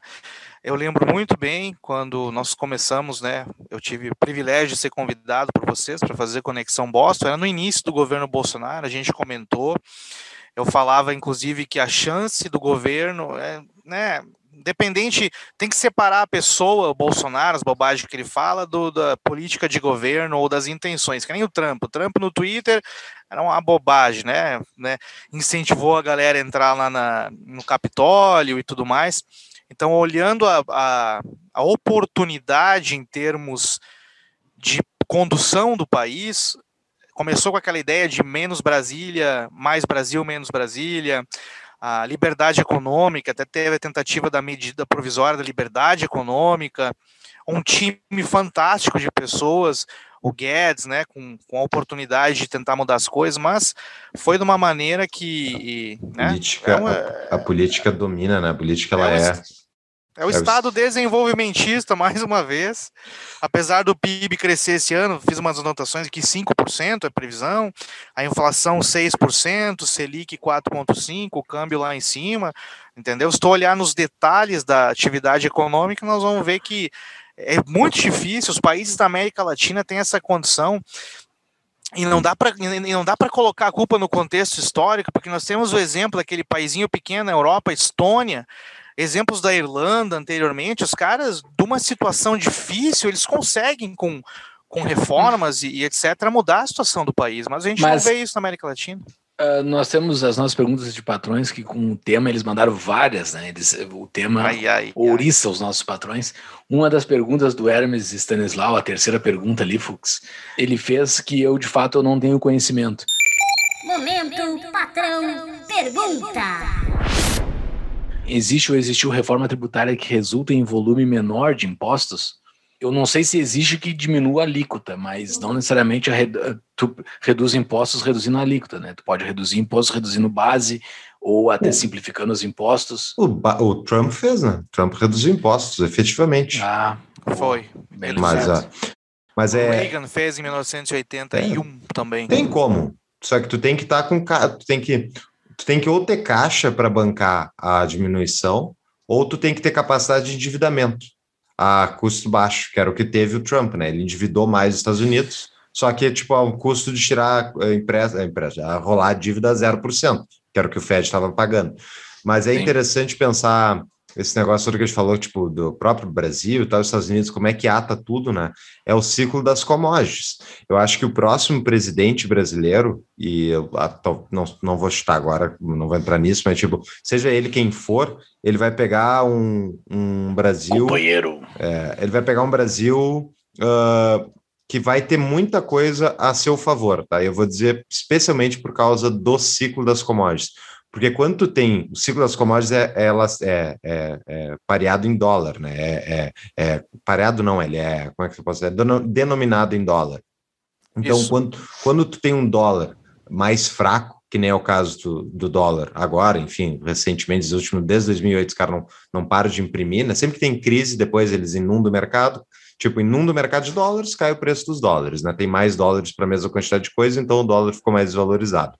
Então, com isso, quando tu tem esse tipo essa desvalorização do dólar, tu tem a fuga das pessoas justamente para ativos escassos, que nem é o caso, por exemplo, de uh, imóveis que a gente estava falando antes, mas especialmente tu torna mais barato a aquisição de commodities. Né? Quando tem um dólar mais barato, não é, Wolf?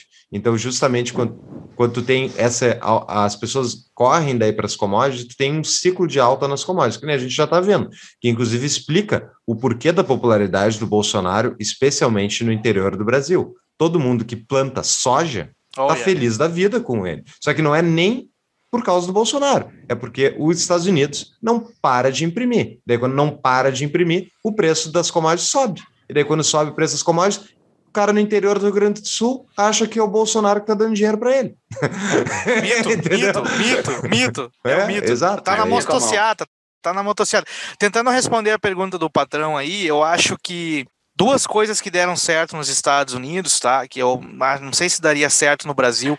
Os dois maiores cortes de impostos nos Estados Unidos mais recentes geraram uma tremenda prosperidade econômica na era Trump, inclusive, a massa salarial das, das populações que recebiam menos, né, menor renda per capita, estava aumentando, uma coisa muito importante, é porque os dois grandes cortes de impostos nos Estados Unidos vieram acompanhados com severa desregulamentação da economia porque tu cortando impostos e desregulamentando, tu incentiva a capacidade produtiva no lado da oferta a produzir mais, e aí com o crescimento econômico tu pode tentar nos dois casos não deu certo, gerar receita suficiente do crescimento econômico para compensar a redução de impostos. Mas no Brasil, eu não vejo, tipo, reforma tributária para reduzir impostos em primeiro lugar. Muito difícil, muito difícil.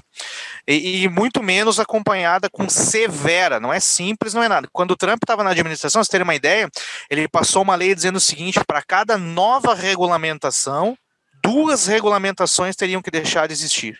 Ou seja, toda vez que os, os, os né, fazedores de leis lá federal eles forem fazer uma nova regulamentação, eles tinham que pensar em duas que eles iam ter que eliminar ou seja, gerou bastante desregulamentação e foi o que fez a economia crescer. Eu não sei se isso aconteceria no Brasil, provavelmente não.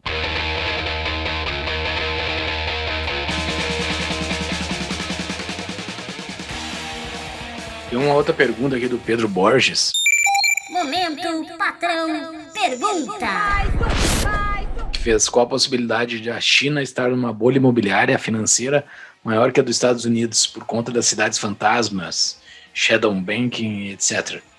Uh, estar escondendo isso como a União Soviética escondia no início da década de 80? Eu acho isso uma ótima pergunta. É muito difícil, eu não sei a resposta certa necessariamente, mas eu tenho algum, alguns insights aí que eu acho. Uma que a China, eu vi num dos textos que eu estava lendo, que vai estar na show notes, é a China bateu uns 10% de inflação, se não me engano, agora. Tipo, eles também estão com problema inflacionário. Né? E o que tem a favor da China é o fato de que eles têm um bilhão e meio de escravos para a inflação deles. Né? Então, isso, isso é uma coisa que pá, eu nunca vejo ninguém falar, mas tipo, quanto maior a tua população, maior é o número de pessoas que tu pode extrair inflação. que tu pode fazer financiar esse sistema inflacionário. Isso explica muito por que, a China tem um poder enorme de, de intervenção e um poder de construir cidades fantásticas, porque eles conseguem. Os caras trabalham sete dias por semana, 14 horas, 15 horas por dia, e é tipo normal isso. E daí, por onde é que vai esse dinheiro? Esse dinheiro está sendo inflado, está sendo gasto mais do que os caras arrecadam, justamente em inflação, e esse dinheiro daí eles usam para fazer cidade fantasma, para comprar, fazer investimentos na África e no lugar tudo. Só que, tipo, a mesma razão pela qual isso é insustentável no Brasil, a realidade econômica é a mesma. Na, a economia tem certas leis naturais que elas são iguais em todos os lugares do universo, não, não é nem da Terra. Então, oferta demanda, esse tipo de coisa, um princípio além da, das, da, da vontade humana. Então, eu acho, se tiverem aliens, vamos discutir aliens. Então, o ponto é da China. Uh, eu acho que eu acho que a gente está. As pessoas veem a China como uma ameaça enorme, porque realmente o PCC é muito, é um, realmente é, é um negócio fascista, uh, nojento. Só que é exatamente, ao meu ver, a mesma situação que a gente tinha da União Soviética. A gente não, porque a gente não estava aqui, né? Mas as pessoas tinham, achavam que a União Soviética ia dominar tudo. Os economistas americanos, uh, keynesianos, inflacionistas, diziam que era questão de tempo para a União Soviética passar do, do PIB americano. E daí um dia a União Soviética acabou. então, é. tipo, a China tá, ah, a China vai ganhar de todo mundo, porque não, eles realmente eles têm um poder de inflação e eles têm um, um relativo livre mercado uh, disponível ali para as pessoas empreenderem, mas... Não, mas eles, ah, mas eles têm um crescimento econômico que a União Soviética não tinha, né? É, é assim, ia... é um crescimento econômico, ah, embora os números deles, tu desconfia, qualquer número que venha, a própria inflação, qualquer número que venha da China, de qualquer governo, né, tu vai desconfiar. Mas da China, demais. especialmente, é um negócio bem de desconfiar mesmo é pujante e, e, visível aos olhos de quem está de fora de que há crescimento econômico claro, na China. Então, assim, claro. assim, é, é, é, a situação diferente da União Soviética. Não, mas é, a Soviética estava num declínio visível. Não, a União é, Soviética a industrializou, não... industrializou a Rússia. A União Soviética industrializou. Ela cresceu sei, um monte. Mas... Ela cresceu Exato. um monte. Um mas a década de 80 ela era visivelmente decadente. Sim, sim, tá. A China aqui. hoje não é visivelmente decadente. Vou ser cancelado, hein? Fala, Vou ser cancelado. Excelente pergunta do patrão, por sinal, né? Muito interessante a pergunta. Eu sou da opinião de que a China Sessão é um puxa saco de patrão. Continua apoiando. é, eu acho que a China uh, só vai dominar o mundo. E agora nós vamos ter que entrar numa questão geopolítica. Não estou falando de guerra nem nada. Tem a questão geopolítica, não temos como fugir disso. Tem um fator na economia mundial que é a geopolítica. A China só vai dominar o mundo, como eles dizem, se os Estados Unidos não fizerem nada. Tá? Foi o que aconteceu é, diversas vezes né, no ano no passado. Eu acho que a China é um tigre de papel. Eu acho que o povo chinês, eu tenho amigos chineses, colegas de trabalho, são extremamente inteligentes, é um povo muito trabalhador, super gentil, mas o problema da China é quem está no poder eu acredito que a China tem uma bolha assim de crédito, eles estão super ultra alavancados. Eu acho que isso aí uma hora pode estourar. A gente não sabe o quão endividado eles estão, como o Júlio falou, são dados oficiais do governo. E eu falei para vocês antes do podcast começar, nós estamos tentando fazer uma pesquisa sobre os impactos da pandemia no mercado de trabalho da China e o nosso time nós de trabalho não é nós três só tem aqui, dados né? do governo. Nós, nós, não, nós, nós é tu aí, o teu time, né? Isso, no meu trabalho aqui, a gente está tentando. Uh, uh, só encontra dados oficiais do governo sobre, sobre a economia chinesa, não tem contrapartidas privadas lá para dar uma certa credibilidade. Mas eu não acho que a China é a União Soviética, eu discordo um pouco do Fux no que ele falou, apesar de que ele falou União Soviética faz bem sentido, porque a China, com o Deng Xiaoping, eles fizeram uma coisa que a União Soviética não conseguiu fazer ao longo dos anos, que é roubar, entre aspas, claro, a capacidade tecnológica de investimentos dos países ocidentais, sobretudo os Estados Unidos. Então, eles têm uma capacidade produtiva lá mais avançada em termos comparáveis do que tinha a União Soviética Sim. no século XX. E um dos motivos pelos quais aí a questão da União Soviética e Estados Unidos, que a União Soviética colapsou, foi o seguinte, né? Resumindo, claro, o Reagan assumiu o país e o Reagan fez a estratégia de defesa deles, investiu em tecnologia pra caramba, né, e, e, e, tinha aquela briga Estados Unidos e União Soviética. Então o Reagan gastou o que tinha o que não tinha para melhorar a tecnologia armamentista norte-americana e a União Soviética foi tentar fazer o mesmo. E aí eles viram, pô, nós não temos nem pão na padaria para o povo da União Soviética, como é que nós vamos investir para competir com os Estados Unidos. E aí veio o Gorbachev, fez a Glasnost, a Perestroika. Então acho que China e União Soviética são um pouco diferentes. Eu acho que a China está mais não bem nego. equipada. É. Não, não, não acho. O que eu quero dizer Mas, muito boa pergunta. Uhum. são sistemas uh, totalitários que Sim. parecem indestrutíveis olhando de fora. Exato. Aí, tipo, o cara. Ah, mas, vamos ver. Free Capstan. Momento patrão pergunta. O que fala mais alto para o povo americano, a situação econômica ou a convicção política? Uma condução ruim da economia com essas políticas expansionistas e sua decorrente inflação levará os democratas a perderem votos, dado que suas maiorias no legislativo são muito tênues, ou existe um medo da volta do Trump, que fala mais alto para o eleitor americano de médio do, do meio do espectro? O que tu acha? Excelente pergunta, tá? Uh, sobre a, a, ameaça da volta do presidente Trump. O Trump tá fazendo o presidente discurso... Trump, tu vê que o cara é trumpista, esse, né, O presidente. Não, o cara é tão trumpista Trump. que ele tem a camisa, ele tem a bandeira dos Estados Unidos no peito, né? Porque a bandeira dos Estados Unidos agora foi, Pô, foi cooptada. Foi cooptada, que nem aqui no Brasil, né? A bandeira do Brasil foi cooptada pelo, pelo Bolsonaro e a bandeira dos Estados Unidos também. Meu, é uma Betsy Rosa aí ou é a bandeira mesmo? Não, é a bandeira. Nem notei que eu tinha botado essa camiseta. Quando, quando, quando, quando tu vai falar da China, tu chega a falar China. China. China. China. Huge. Chinese virus. Huge. The plague. The plague. The Chinese virus. Bom, sobre o Trump, o ex, ex, ex, aquele homem mau, laranja, fascínora, supremacista branco, que não sei como fez uma votação surpreendente entre latinos, entre negros, entre mulheres. Esse cara aí, o Trump já está voltando a dar comício pelo país, tá? Tá fazendo uh, ralis, como fala, né? Comício, levando muitas pessoas. É, eu não creio que ele a decisão de ele se candidatar ou não vai depender das, das eleições do ano que vem. É isso que eu acredito, de como os republicanos vão performar nas eleições do ano que vem. Mas uma coisa eu tenho comigo que é o seguinte: as políticas adotadas pela administração do Biden, eh, Biden economicamente não são boas. A população norte-americana, pelo que eu leio e o que eu vejo, né, na, na informação aqui do país, está começando a sentir isso. E, e não adianta, uh, o Trump só veio, né, concorreu e foi eleito porque as políticas econômicas adotadas pelo Obama foram prejudiciais para o americano médio, principalmente com o Obamacare, muitos gastos do governo. Então eu creio que se a situação econômica não melhorar, e eu creio que não vai melhorar, claro, não estou falando de crise, desemprego, grande depressão, mas eu estou falando de uma recessão, uma correção, é, pode acontecer por causa dessas políticas uh, do Biden, pode gerar um possível retorno da oposição em 2024, entendeu? Se vai ser o Trump ou não, eu não sei. Mas uma coisa eu tenho notado também aqui na, na, nos Estados Unidos, que é o seguinte, eu estou começando a notar uma distinção clara que eu sabia que existia no, no eleitorado, na população, mas que agora para mim está mais clara ainda, que é o seguinte: se nós formos tentar dividir o espectro da população em termos de voto, nós temos os mais à direita, eh, né, não, não, vou entrar aqui em explicação sobre direita, esquerda e tudo mais, mas tem o cara da ultradireita lá que não gosta de imigrante, não gosta de nada, ruim. Tem o mais conservador, que gosta de Estado limitado, menos impostos, reforma migratória.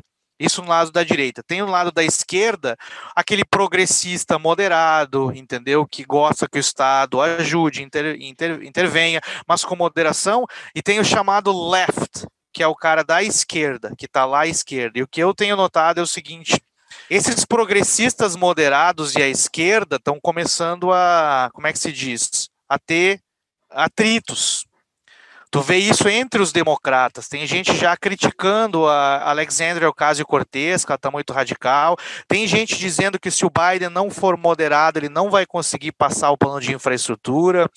É, é, entendeu? E, e, o que eu noto até agora é que até o momento, seis meses da administração do Biden, quem está conduzindo lá ele no teatro é a galera mais da esquerda é o Bernie Sanders, o time, time do Bernie Sanders, da Elizabeth Warren, senadora radical aqui de Massachusetts, entendeu? E se isso continuar nesse caminho, eu acho que eles estão fadados em perder o Congresso, perder o Senado ano que vem, aí tem uma possível, um possível retorno dos republicanos, talvez até a Casa Branca.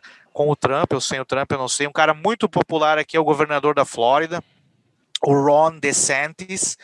É um cara que- Republicano? republicano, o cara que né, fez leis contra o passaporte de vacinação, não fechou o estado em nenhum momento, tipo, tá tentando se mostrar aquele republicano de carteirinha, entendeu? É, ele é muito popular e muitas pessoas estão se mudando para a Flórida. Tem um amigo meu que mora lá, ele falou para mim o que eu mais vejo é aqueles trailer ou, ou ah, trailers ou caminhões com a placa da Califórnia.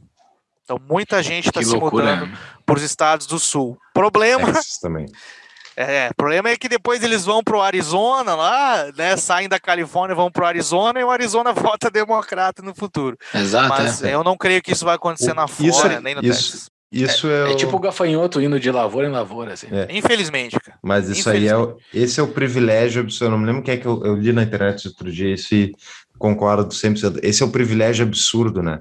É tu conseguir ter dinheiro suficiente para tu ir embora do lugar onde tu, a tua votação estragou. É tu, tipo, tu estraga tudo votando num bando de esquerdistas que quebra todo o negócio, vaza e deixa o Estado às traças para os E pobres que não pobres conseguem ir às embora. traças. É. Aí tu chega num estado que tá organizado, Isso, bonitinho, tudo- próspero, aí tu é. começa a estragar lá também. É, É fogo, né, bicho? O, E democracia o, linda. O Trump tá banido das principais redes sociais, mas ele tem um canal do Telegram com mais de um milhão de seguidores, entre eles eu, tô lá acompanhando o que, que ele tá postando. E ele tem feito uns rallies assim absurdo, né, cara? Com muita gente, muita, uns comícios assim, né? Uns comícios com muita gente. O de Ohio, eu vi as fotos, um Isso. negócio bizarríssimo. É Bom, bizarro mesmo, porque pese, ele não é. merecia tudo isso, tá ligado? A que pese tudo isso daí, entendeu? Eu já, já vi aqui no estado de Massachusetts, claro, como eu falei mais uma vez, não é fato científico, não é pesquisa, Rasmussen, não é nada disso daí. É anedótico.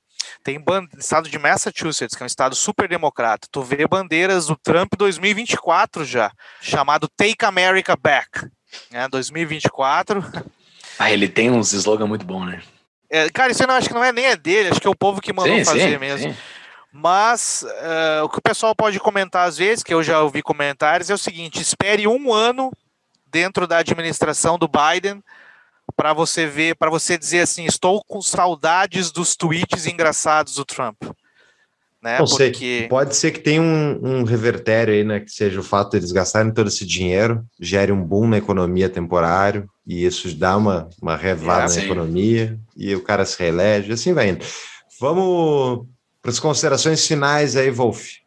Bom, ah, mais uma vez, obrigado pelo convite aí, galera. Paulo, é, é, Júlio, sei que estendeu um pouco o podcast, o episódio, mas sempre satisfação poder conversar com vocês e vamos ver o que vai acontecer, né? Sempre um olho nos Estados Unidos, um olho no Brasil e claro que esperamos que as coisas melhorem, sempre para maior liberdade dos indivíduos, para que a gente possa, para que não aconteça aquilo que o Júlio mencionou anteriormente, que eu acho que é bem possível, que é os caras controlarem tudo com a moeda do banco a moeda digital do banco central. Eles vão permitir você consumir certa revista, ver determinado filme ou não, porque eles vão controlar o nosso consumo, entendeu? Espero que isso não aconteça e, e vamos ver o que vai acontecer. E sugestão de livro, eu tinha um, mas eu esqueci. Não tem problema, Então- vai ter bastante livros aí. Tem bastante. Fontes Já tem bastante intermináveis. Fontes intermináveis para estudar. Pessoal, muito um prazer novamente. Adoro falar desses muito bom. temas com vocês. Muito obrigado e até a próxima. Até a próxima, pessoal. Valeu.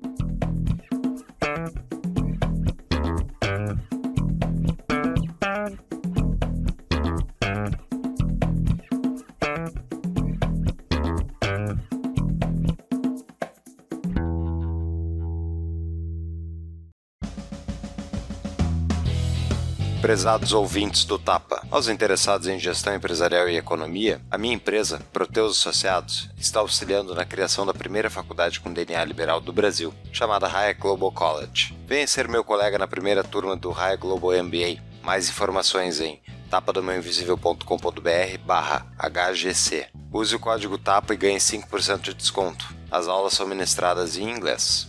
Obrigado.